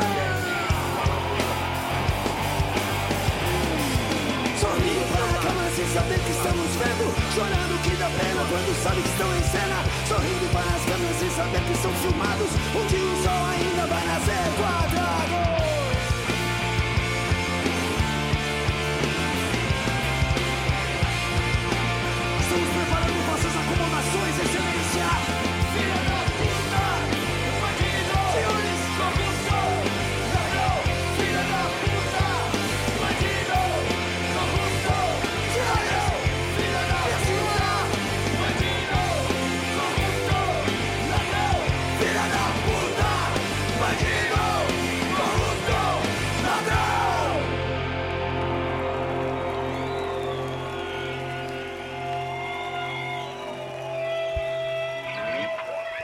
Opa, voltamos aí com essa música Titãs. Muito obrigado, Anderson. 10 mil anos atrás. Anderson, de onde o Anderson é? Lá da. Rapaz, eu Um esqueço sábio compositor baiano já tinha a solução Santana de Bar- Parnaíba. pros problemas do É, povo aí é bom, brasileiro. Anderson. João, estamos aqui com o nosso convidado especial, João, que tirou seu mestrado na USP em 2008. E tudo começou se formando na Faculdade Santa Marcelina em 2004. Jogamos bola junto também. Grande jogador. É, é, Ô, Jo- ô, Jo, é, pá, a gente fica nesse clima tenso assim, mas é, É. é muito importante também o momento de descontração, né? A rádio aqui, o intuito é interatividade Isso, e é isso. informação. E lógico. informação, informação acima de tudo, né? Informação verdadeira, né? Isso. Então a gente brinca assim, mas é claro, um assunto sério desse aí, mas acho que a gente tem que brincar para quebrar um pouco o gelo, né, tal. E surgiu uma dúvida que eu tava conversando com o meu amigo Chocolate aqui. Eu também tô em dúvida. Como você é o especialista da área, João, de repente você acha que se, se o erro maior não tá no, no nome colocado assim do, do- da doença e do vírus aí, né? Corona. Se, se colocasse de repente Corinthians, a gente já não tinha eliminado essa doença aí? Eu sabia que ia ter essa questão aí, viu, cara? Dessa- só porque eu sou corintiano, né? É, um eu abraço pra quebrar o família corintiana aí da Zona Leste inteira e do mundo inteiro, né? Acho que não, né, Thiago? Acho que não, né, cara? É, eu, eu- eu- eu fiquei na. É, sabe, por- sabe por que não? Sabe por que não? É. Porque o, a doença é mundial, cara. Se fosse uma doença local, aí, né? Mas como o Corinthians é um time mundialmente conhecido, então é. Acho que não, tá? Ah, tá certo. Foi só pra quebrar o gelo. Um mesmo, abraço, né? um abraço aí pros corintianos aí, pros corintianos como eu. Sim, vamos mandar os- um abraço pros corintianos, pros. pros ó, é- é, vamos aproveitar e pra salientar, né? Porque você acha que é importante. Abraço pra todos aí, Ó, né? É isso, é. A- a- especial para um corintiano é, que tem quase 100 anos, que frequentou muito os estádios aí da Várzea, atrás do Corinthians, que é o, o vô da minha esposa, o vô Chico, né? Tem corintiano doente aí. Vou colocar ele como uma referência dos, dos corintianos e das outras nações aí, que a gente tá com saudade de futebol, né? É verdade. O brasileiro gosta de futebol e a gente tá com saudade. Isso aí é verdade, né, cara? faz falta nesse momento mesmo. A a gente, eu e o amigão aqui que, que somos da, da torcida jovem, né? Jovem guarda. I- Imaginam que, que não faltou de piada nessa época de Covid, né? Não tá sendo é, fácil. é, eu tô me resguardando porque a torcida já tá pequena, então se, se perder mais É, membro, Eu também. tá, tá lascado, né? Po- É. Pode Aliás, ser que fe- feche a Vila, a Vila Belmiro lá, né? Aliás, eu achei uma sacanagem parar com, o jogo, com os jogos do Santos, porque estavam proibidos eventos de, de 50 pessoas pra cima, então foi sacanagem tirar o jogo do Santos. Né? Ai, ai. Bom, pessoal, vocês estão aí com o João Gregório, junto aqui com a Adilson. João Gregório via Skype, está aqui no estúdio Adilson e Thiago Andrello. Eu, Chocolate. Então, João, vamos para mais uma pergunta. Aqui é um áudio. É um áudio de um velho amigo nosso, o Adeno. Vamos lá. Ele tá mandando eu perguntar para você, mas vou mandar o áudio. Ô Choco, pergunta aí pro, pro João Gregório aí é, se realmente é verídico essa história que esse vírus ele não aguenta o, altas temperaturas e se for verdade se esse o, nesse caso aí é, a temperatura do Brasil ajudaria nesse combate também. É, aqui é o Adeno aí da comunidade Santíssima Trindade. Ô, Adeno, um abraço, cara. Saudade também do pessoal da, da Santíssima Trindade, lá do, do Jardim Robru, né? É, é o seguinte, Adeno. O Brasil, por ser um país tropical, ele, o, o vírus ele pode permanecer o menos tempo aí no ambiente, tá? Por exemplo, no, numa superfície, tá? Devido ao calor. Mas aí tem muita fake news que fala que há uns países que tem mais de 20 graus de temperatura, não tem a transmissão viral, não sei o que. Isso daí não tem é, é, é fundamento, tá bom, Adeno? Porque se, se tivesse fundamento, o vírus não estava circulando nos países tropicais, né? Inclusive o Brasil, e a gente já tem circulação de vírus é, na África, né? E, e- e acaba que né, sendo um país quente, né? Um continente quente, tá bom? Mas é o Brasil ele pode ter ele pode ter essa é, esse diferencial aí, tá bom? É, em relação ao calor, o, o- a maioria dos vírus é, eles não suportam o calor, né? Então é até indicado é, pa- para o profissional, voltando numa questão de profissional da saúde, né? Utilizar o, o- a- é, acabar é, o- lavando a roupa separado da família, né? Utilizar o ferro de passar a roupa depois que a roupa secar, tá bom? Para tentar minimizar a transmissão do vírus, tá? Ô João, tem mais uma pergunta aqui, é do, é do César Henrique Bezerra, de São Paulo. Ele, fazendo o link né, com essa do, do Adeno aí, ele perguntou se o tempo frio, o caso o inverno aumente, tende a aumentar a pandemia ou, ou é fake isso? Não, é, o tempo frio, a temperatura mais amena, ela pode é, colaborar que, que o, que, com que o vírus é, so- fique é, sobrevive um tempo maior no meio externo, no meio ambiente, tá? É, por exemplo, é, hoje tem estudos aí que o, o vírus, ele, ah, nesses países mais frios, ele sobrevive a em torno de 72 horas numa superfície, né? Então eu estou contaminado, coloco a mão lá numa superfície e ele tem a sobrevivência aí de 72 horas, tá? Nesse tempo mais ameno aí, nesse, nesse clima mais frio, tá bom? Mas é, é, É, é, e aí é um fator preocupante, porque a gente está entrando no. A gente está no outono indo para o inverno, né? Então a gente ainda vai avaliar muito, estudar muito o comportamento do vírus aí relacionado ao meio ambiente. Tá bom? Opa, vamos voltar aqui mais perguntas. Né, Lembrando você que você quer mandar o seu áudio aí ou sua pergunta, pode mandar para o telefone aqui no nosso zap 11 94034 2956.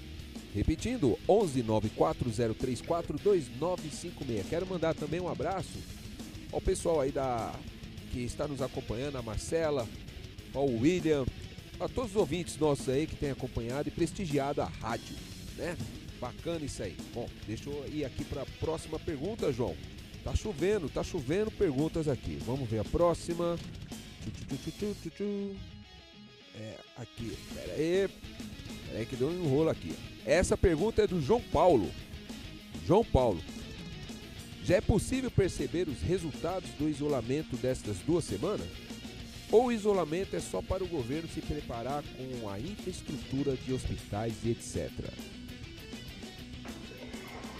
É, então, João Paulo, é, já é possível, por dados estatísticos, né, apontar a, a diminuição de pessoas.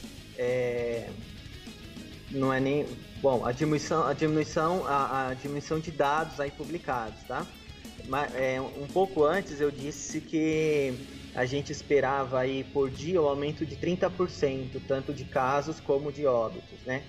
E, e o comportamento aí depois do isolamento social, João Paulo, ele girou aí em torno de 16 a 17%, tá bom?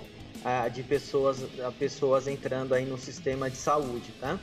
Portanto, já é uma já é um dado preliminar, claro que é um dado preliminar que a gente precisa observar essa semana, né, com a, com o aumento dos testes, né, para verificar a, a, a eficiência do isolamento social, tá? Mas os países, João Paulo, que adotaram essa estratégia, é, os países que adotaram essa, essa estratégia, eles tiveram bons resultados, né? Como vou dar o exemplo da China, a China começou a aparecer novos casos essa semana, que não que, que, que não, que não tinha mais é, presença desses casos, né? E começou a aparecer novamente, né? E aí eles até fecharam a fronteira de ontem para hoje, né? Novamente fecharam as fronteiras devido ao aparecimento de, de novos casos, né?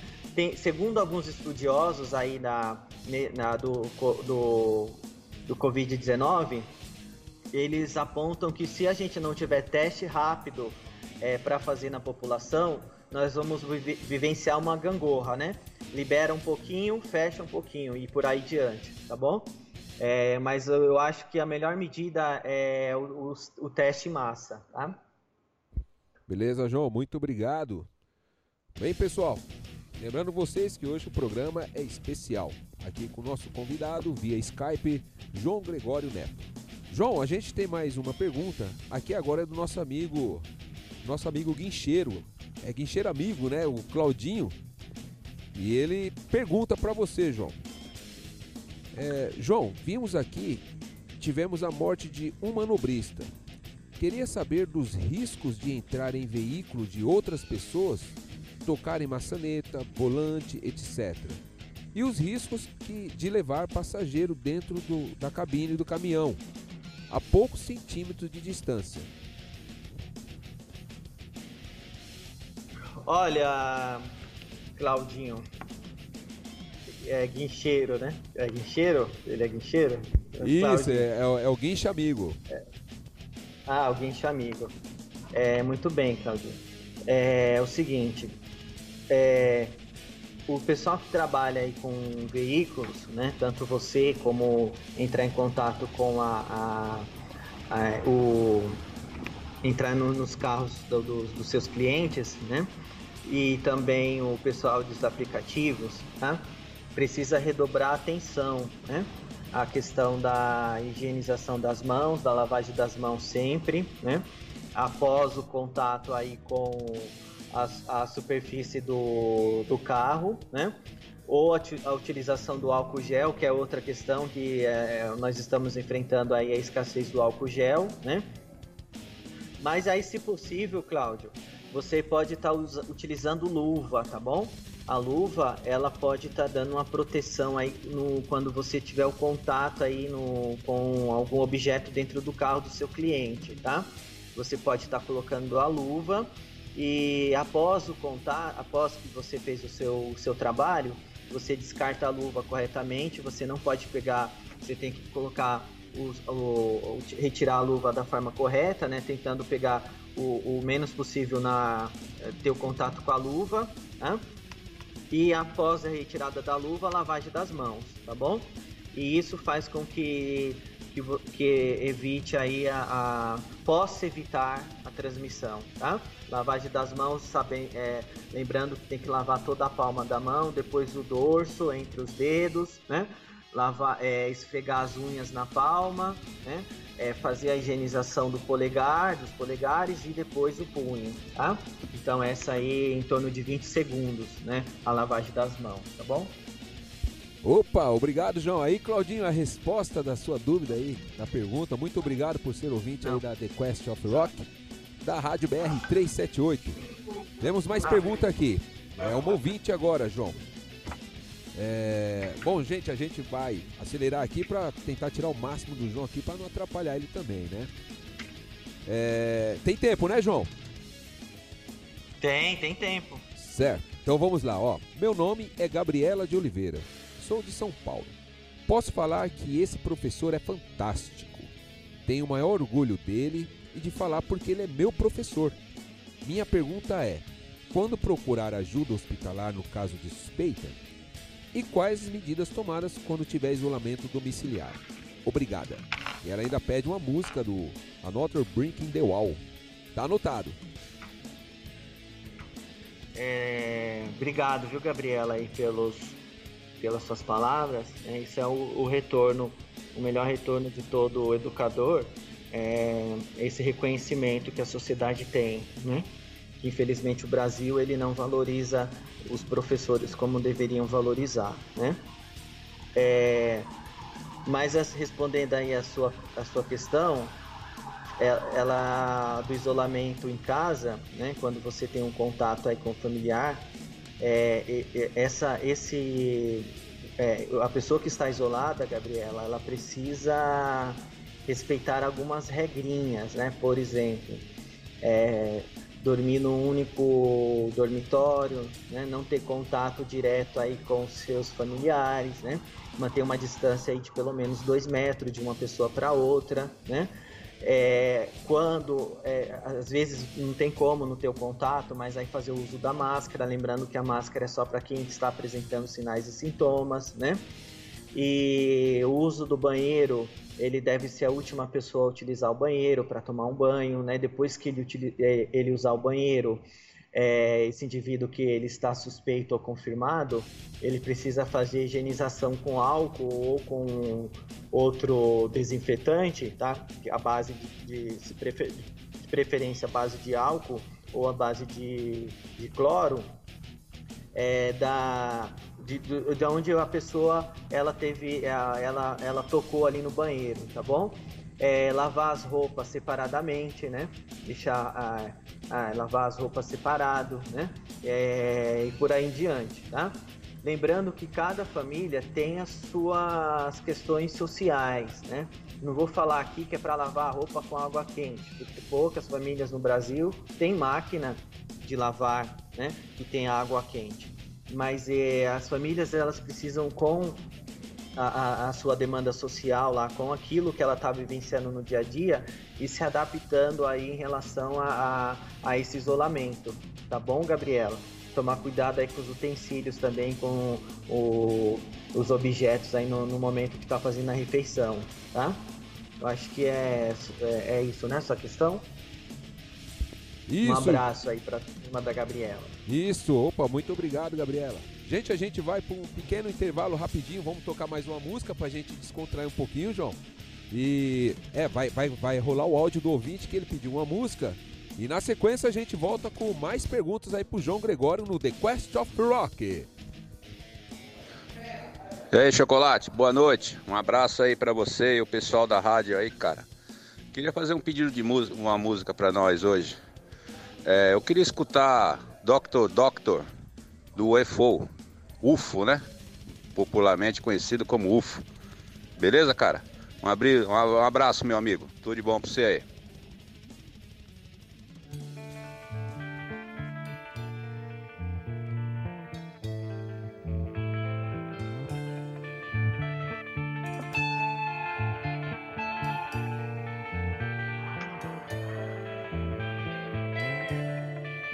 doing?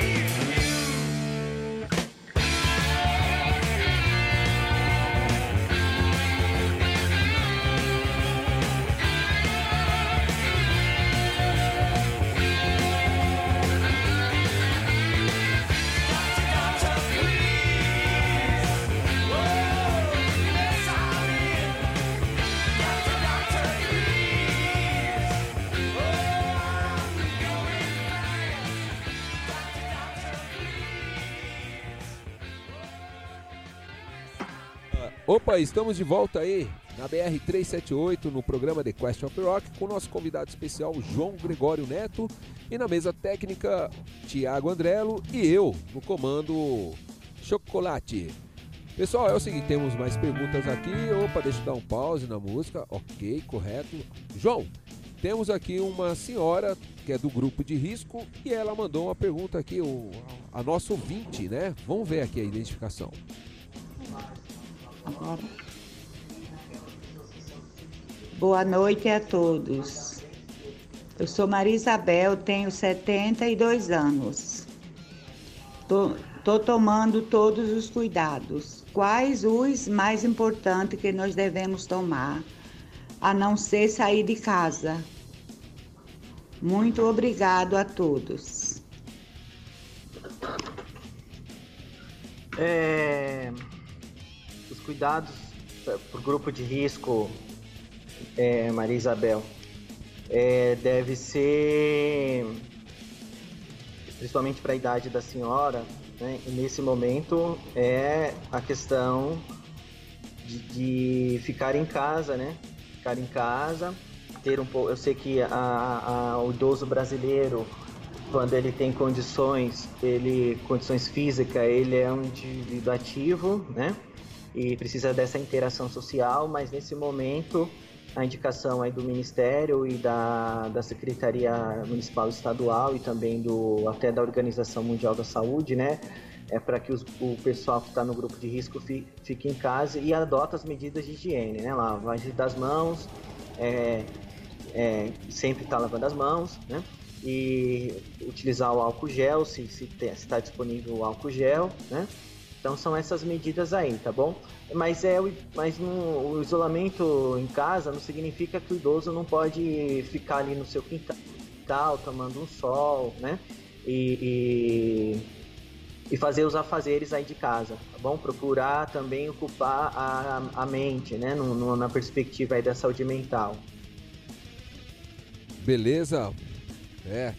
Bom, temos que nos mantermos isolados, né? Vamos seguir a orientação que o nosso ministro da Saúde aí tem passado para nós. João, tem uma pergunta aqui, acredito que nas outras demais você já respondeu, mas só para confirmar, a pergunta é da Stephanie e ela manda aqui, ó, João, boa noite. Minha dúvida é se a Covid-19 deixa sequela nas pessoas que se recuperam da doença. A, a, é, já tinham feito essa pergunta é, sobre as sequelas, tá bom? Nós não temos estudos confiáveis em relação a isso, tá? É, existe um estudo lá americano que diz que pode ter uma, uma possibilidade aí é, de um problema cardíaco, mas é muito incipiente ainda. Beleza, muito obrigado pela pergunta, Stephanie. A sua música está anotada, continua na, aí na sintonia da nossa rádio que você vai ouvir. João, temos aqui a pergunta do Manuel. Fala, Chocolate, boa noite. Boa noite, Manuel. Pergunta para o meu primo. Tá tudo bem aí, João? Caiu alguma coisa aí? é, pergunta para o meu primo irmão João. São Paulo sendo uma das cidades mais populosas do mundo, como Nova York, chegaremos próximo aos 75 mil casos confirmados em Nova York? Ou nossas ações preventivas estão sendo melhores que a deles? E quanto às orientações dos governos, de lá e daqui estão influenciando nestes números? Obrigado, obrigado aí, Manuel, pela pergunta. Um abraço aí pro Manuel, né? O Manuel é um, um primo aí, um irmão de coração, né? Que a gente sempre tá junto aí para tudo que a vida coloca desafio pra gente. Bom, é, o que eu vejo, Manuel, é o seguinte, que a, a, a, o Brasil ele acabou tomando algumas medidas é, mais rápidas do que os Estados Unidos, tá bom? Do que Nova York. Então o estado de São Paulo ele acabou sendo um pouquinho mais rápido do que Nova York, tá? Porém, é, nós temos uma preocupação aí dentro do sistema de saúde que são as periferias da cidade, né? Onde nós não temos é, uma estrutura adequada para é, de, no sistema de saúde, né? Os grandes hospitais do, de São Paulo, eles ficam aí no eixo da aqui do, do, centro, né, da Avenida Paulista e do centro, e nas periferias acabam que faltando estrutura, tá bom? Mas eu vejo que é difícil falar para você que não, nós não vamos é, chegar no número de casos aí de Nova York. Eu espero e acreditando aí na força divina também que a gente não, não alcance esses números, tá? Mas é, há possibilidade, tá bom? Assim esperamos, né, João? Ninguém quer perder um ente querido, né? Deus nos livre disso. Bom, vamos ver aqui mais.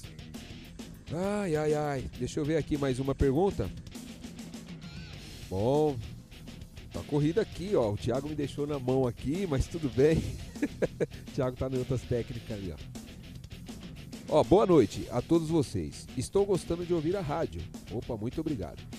João, devido às medidas tomadas em relação à higiene, que acredito que envolve muita cultura do nosso país, e aliás, considerando outros vírus e bactérias que podem ser trazidos ao entrar em casa com sapatos, qual a sua posição de medidas para serem tomadas, como tirar sapatos para entrar em casa, mesmo após a situação? Meu nome é Lucas, sou de São Paulo. Lucas, ó, eu li a, eu li a pergunta aqui, Gregório, mas na verdade você já respondeu essa, essa pergunta aqui de como procurar se cuidar, né? Se, para não ter nenhum vacilo a respeito à higiene dentro de casa, né? Mas se você quiser só É, dar o- um reforço, O, o ideal é você de- utilizar o sapato que você usa na rua, não usar o sapato dentro de casa. Né? Isso é uma questão cultural do, do Brasil, né? E até perder esse hábito vai demorar algum tempo, né? É, sempre que chegar em casa, lavar as mãos. A primeira, a primeira ação é lavar as mãos ao entrar em casa, antes de cumprimentar a- as pessoas, né? E os profissionais da saúde aí o, o tomar um banho, né? Tomar um bom banho aí para evitar o contato, a transmissão da doença dentro de casa. É, João, e ele também lembra aqui, ó, ele pediu aqui, ó, se puder lembrar da peste bubônica também, pois considerando as duas, podemos ser atingidos por elas por falta de higiene também. Isso. Não é só a peste bubônica, as outras pandemias também, né? Influenza, a gripe espanhola em 1918, né? O H1N1 em 2009, a, o SARS-CoV-1, que é um primo aí do, do Covid-19 em 2002, né? E o MERS-CoV, que também surgiu aí na China em 2012, tá? Opa, estou de volta. Ô, João, tava fazendo uma live aqui com o pessoal, mas estamos prestando atenção nisso aí. Não, então, Lucas, muito obrigado pela pergunta. E o que o João falou é muito importante realmente a respeito dessa higiene, e não só como a peste bubônica, como as outras também. É muito importante mesmo. Deixa eu ver se tem mais perguntas aqui, João. Vamos ver. Pá, pá, pá. Opa, tem um aqui. Opa, tem um aqui que eu nem abri o áudio. Essa aqui foi o chefe que mandou, hein? Aqui, ó. Vamos ver quem é. Boa noite, João. Existe algum tipo de, de, de verdura ou fruta que também bloqueie esse coronavírus no corpo do- do- dos idosos, em termos de todos em geral? É, eu, eu acho que cortou um pouco a, a pergunta, mas é em relação aos alimentos, né? Correto. Se tem tá algum pergun- alimento, olha, é, é, é- é, tem tudo que melhora o sistema imunológico é bom, tá bom? Então, alimentação saudável, evitar o uso do álcool, evitar o cigarro, né? É, a- a- alimentos é, naturais como frutas, verduras, isso acaba que aumentando o sistema imunológico, tá? Melhorando o sistema imunológico. Logo, você fica menos suscetível de é, adquirir uma doença e se você adquire, você adquire ela na forma na forma branda, né? Não na forma grave, tá bom? Certo, beleza, João. Ó, temos mais perguntas aqui. Mais uma, João. É, João, boa noite. Gostaria de saber qual o nível de agrave do Covid-19 nos adolescentes. Beijos, sua sobrinha Maria Clara. Então, Clarinha, Maria Clara, Clarinha, minha sobrinha, tá virando um programa aí de, de, de família, né, Chocolate? Você vê, rapaz? É. Eu, eu- daqui a pouco o Então. SBT vai me chamar pra ir pro caso de família, meu. Não é possível. Então, é, é, nos adolescentes, ele não tem muito impacto, né? Engraçado que na criança e no adolescente não tem muito impacto. A gente não, não tem. é, é, os estudos apontam que o impacto é, é pequeno. Porém, é, são os adolescentes e as crianças que acabam sendo o principal veículo de transmissão da doença. Né? Por isso que nesse, nesse momento aí nem, nem se discute a volta das aulas, porque as crianças elas são o mecanismo de, de levar a doença da rua para dentro de casa. E em muitos lugares do Brasil, quem fica com essas crianças são os avós, são os idosos, né? E isso é importante a gente estar refletindo também, né? Porque depois é, vai ter um impacto aí no, no meio familiar. Certo, João. E continuando na pegada, temos aqui a Luana Lopes Pereira. Ela é aluna do professor no AOC. Mandou beijo, João. E a pergunta dela é o seguinte: por que, a, por que, que a campanha da vacinação contra a gripe é importante para esse momento de enfrentamento do coronavírus? Uma pergunta da Luana. Ah, muito bem, Luana. Um beijo para você e para todos os alunos também do, do Hospital Alemão Oswaldo Cruz, né? É, saudades também dos momentos presenciais. Mas vamos lá. A campanha de influenza, a, a vacina da gripe, ela corresponde a três tipos de vírus que causa a gripe, tá? Um deles é o H1N1, que ficou conhecido em 2009 com uma, uma pandemia que, segundo alguns dados aí, matou cerca de 500 mil pessoas, né? Outro H3N2, tá? que é um, um vírus também que circulou aí antes do, de, de, de 2009. E o vírus da influenza do tipo B, tá? que é essa gripe aí que a gente tem todo ano. Tá? A importância da, da vacina para o grupo de risco, aí entrando idosos, profissionais de saúde, pessoas que têm doenças cardíacas, professores, etc., eh, doenças crônicas, é, é para que, primeiro, o profissional ele consiga diferenciar eh, na clínica se é H1N1, principalmente H1N1, ou se é o Covid-19, porque os sinais e sintomas são parecidos. Se o indivíduo ele tomou a vacina, logo é, não será o H1N1, será o Covid-19, tá? Outra questão importante, inclusive o Ministério ele adiantou a campanha, que a campanha é prevista sempre para o mês de maio, abril, maio, né? Final de maio e abril, eh, final de abril para o mês de maio, é porque você é, a- tomando a vacina faz com que menos pessoas cheguem dentro do sistema de saúde, né? Porque o sistema de saúde ele não vai fechar só para atender o coronavírus, é isso que as pessoas às vezes não entendem. Vai continuar atendendo o cara que tem hipertensão, o, o paciente que tem um infarto, o paciente que tem um AVC, né? Um acidente de carro e por aí em diante. E também vai atender o H1N1, porque hoje é, nós estamos aí entrando numa, numa perspectiva aí de uma epidemia esperada da influenza H1N1 e também da dengue. né? Então a gente vai trabalhar aí dentro do no Brasil, além do Covid, essas três, essas duas grandes doenças aí. Certo, mais uma resposta aí dada ao João. Pessoal, e quero lembrar vocês. Bom, João, daqui a pouco o programa está chegando ao final. Temos mais perguntas aqui. Eu consigo fazer mais uma para ti, né? Deixa eu ver aqui. Ai, ai, ai, ah, hum, tá aqui. Esta aqui. Boa noite. Aqui é a Jaqueline, esposa do Cláudio. Gostaria de saber sobre o uso da máscara, se devemos utilizar em todos os casos, mesmo sem nenhum sintoma, somente por segurança. A máscara, Jaqueline, ela é indicada para quem está com apresentando sinais e sintomas, tá bom? A máscara cirúrgica, que é esta que é vendida aí na- nas farmácias, né? Porque a transmissão do vírus é por gotícula. Então, se você espirrar, se você falar com o indivíduo e, vo- e você tem sinais sintomas e você está de máscara, essas gotículas elas vão ficar presas na máscara. Portanto, você não vai eh, transmitir a, a doença, a- vai transmitir o vírus no meio ambiente, tá? É, aqueles indivíduos que estão em casa, em isolamento, né? a- o, é, talvez seja prudente os familiares também usarem as máscaras, né? Mas hoje a gente não tem máscara para todo mundo, viu, pessoal? A gente tem que ter conscientização. As máscaras elas devem ser destinadas hoje para quem está na linha de frente, né? Que são os profissionais da saúde e aqueles que, que apresentam sinais e sintomas da doença. Certo, João. Pessoal, bom, eu vou chamar mais, um, mais uma, uma música, certo? Chamar mais uma música. Daí a gente volta, a gente abre uma exceção. Tudo bem, Thiago? O Thiago. Tudo bem. Então vamos para mais uma música aqui. Vamos mandar um áudio. Áudio? Não, isso aqui é um pedido de um ouvinte. Aqui, ó. A música já está no ponto.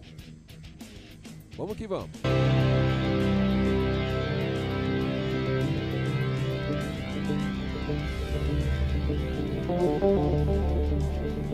Dead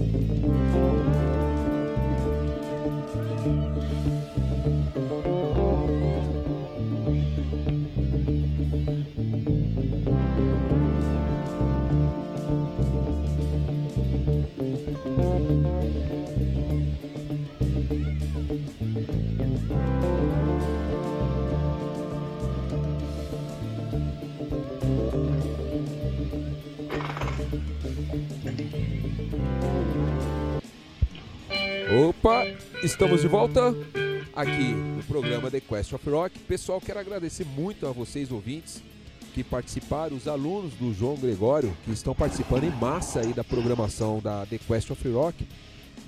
Pessoal da live aqui, opa, tamo junto aí. E vamos a mais perguntas. João, consegui estabelecer um prazo aqui com o Thiago, com o chefe, né? A gente ganhou mais alguns minutinhos aí também para atender o pessoal que fez pedido de música. E a gente vai tocando o barco como pode, né? Temos uma pergunta aqui, João, que é o seguinte. é, deixa eu ver aqui, ó. É a, boa noite, sou Williane. É a Williane. É, ela é do. Ela tá- fala aqui, orgulho de ser aluna desse professor, aluna do AOC. Obrigado e parabéns pelo trabalho da rádio. Ô, Williane, muito obrigado mesmo. E a pergunta dela é essa aqui, ó. João, foi estabelecido que o coronavírus é transmitido por contato físico e pela via respiratória. Por exemplo, por meio das gotículas de saliva expelidas quando um paciente tosse. Ele pode circular em suspensão no ar como a gripe? É, o final, é, ela pergunta, a Lia- a Iliane, um abraço, tá, Iliane? Amanhã a gente tem aula, hein? Por EAD, tá bom? Vai perder a aula. Veja só, é, é a, a final da pergunta é se ele foi transmitido, não, não- ficou, cortou aí. É, ó, se ele pode ficar em é, circular em suspensão no ar, como a gripe. Não, é o seguinte, toda transmissão de gotículas, tá?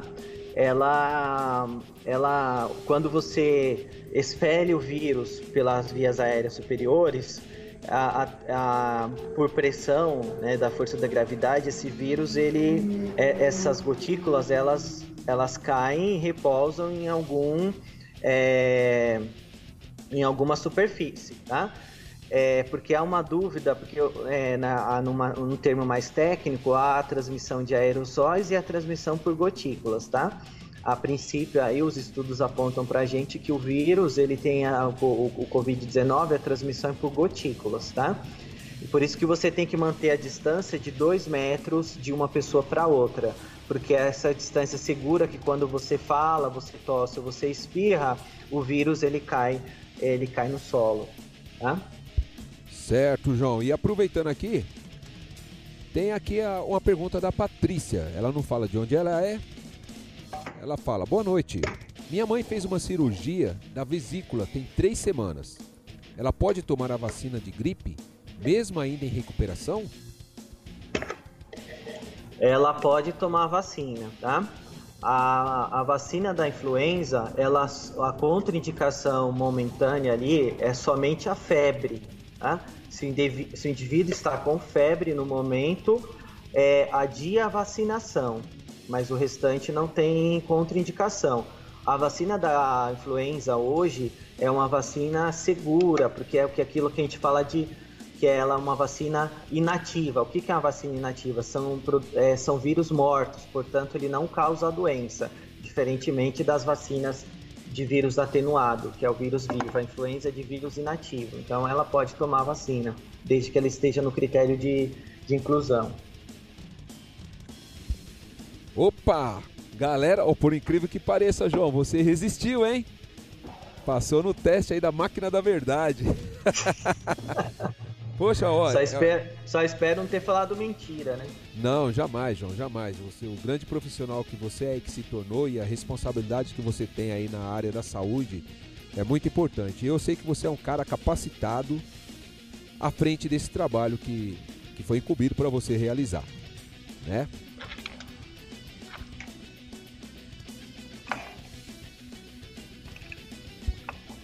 Bom, o João tá um pouco emocionado. Bom, vamos lá. Não, ó. tô aguardando se tiver mais algum questionamento, senão eu faço as minhas considerações, né?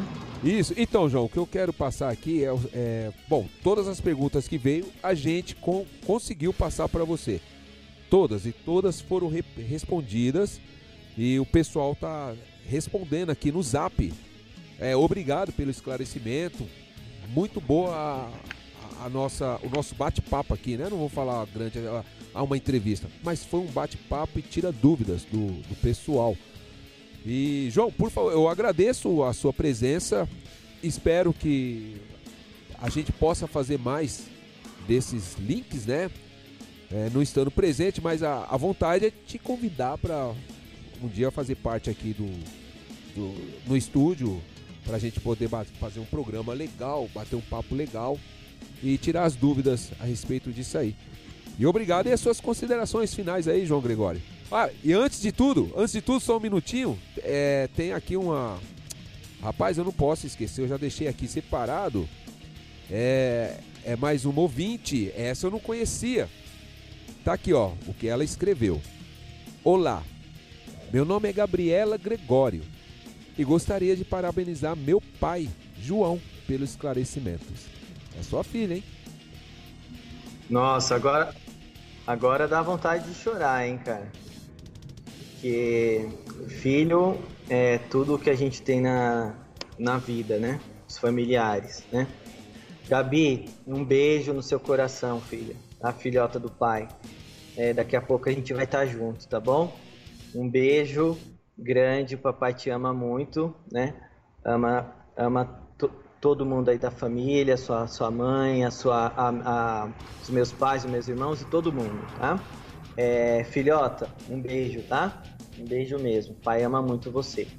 É, então, Chocolate, terminando aí, a, a- eu queria agradecer a oportunidade né, de esclarecer aí um pouco, porque eu acho que esse é o nosso papel também de, de como cidadão, né? A gente que tem um pouco de conhecimento é, sobre um determinado assunto, eu tenho comigo que a gente não pode guardar o conhecimento para si, né? É, a gente tem que é, disseminar o conhecimento para que as pessoas possam é, ter condições de vida melhor, as pessoas possam também criticar aquilo que a gente fala, né?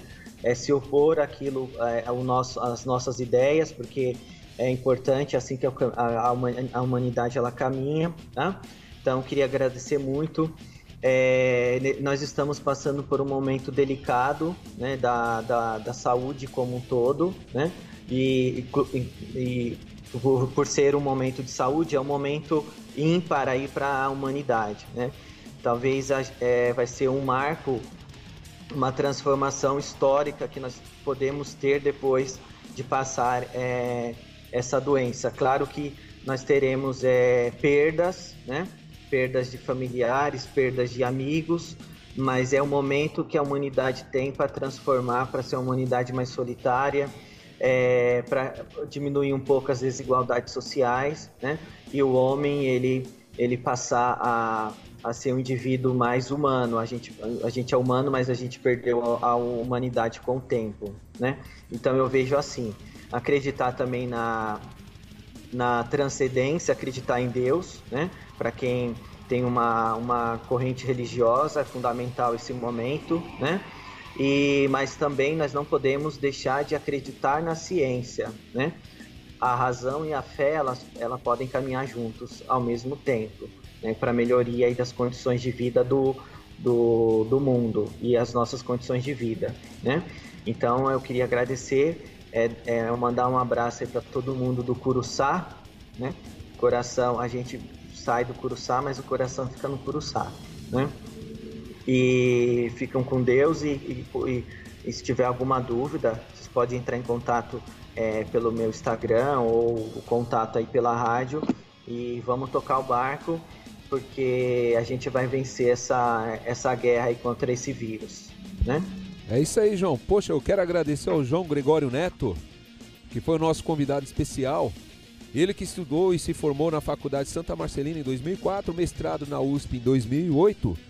Hoje ele é mestre em saúde pública, professor da Faculdade Santa Marcelina e Faculdade do Hospital Alemão Os- Oswaldo Cruz.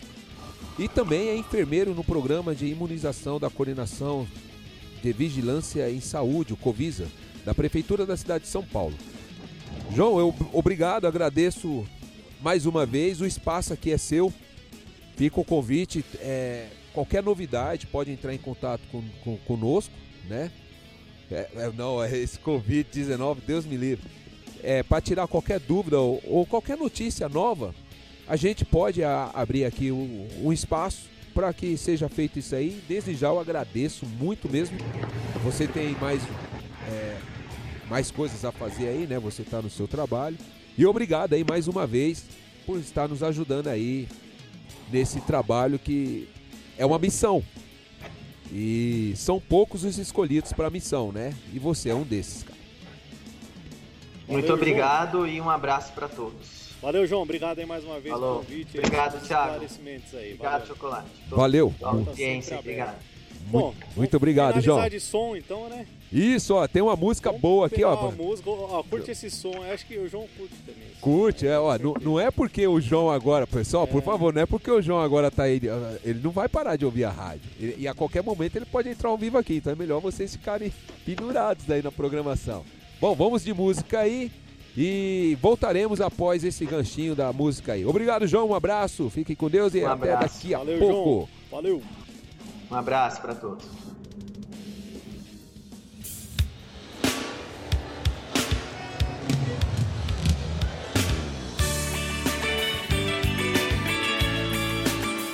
E aí, deu certo?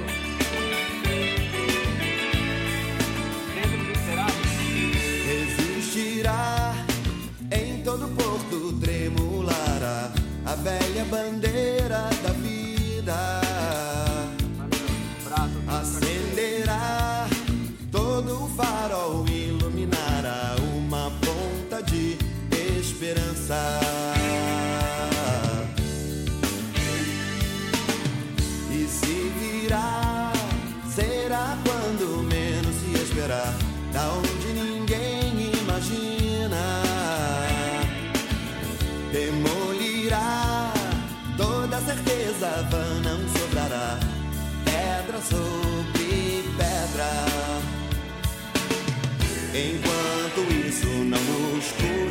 insistir na questão do desejo, não deixar se extinguir, desafiando de vez a noção na qual se crê que o inferno é aqui oh, existirá e toda graça então experimentará para todos.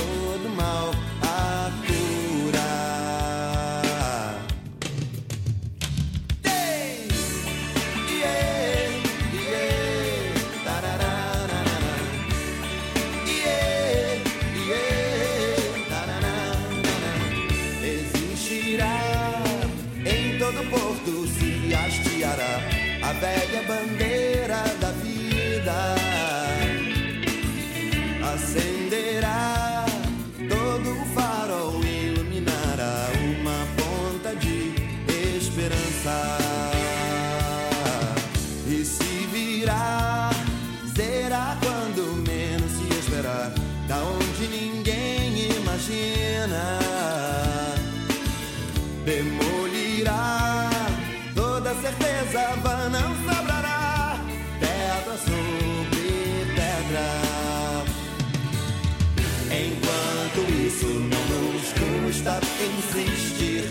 questão de desejo não deixasse extinguir.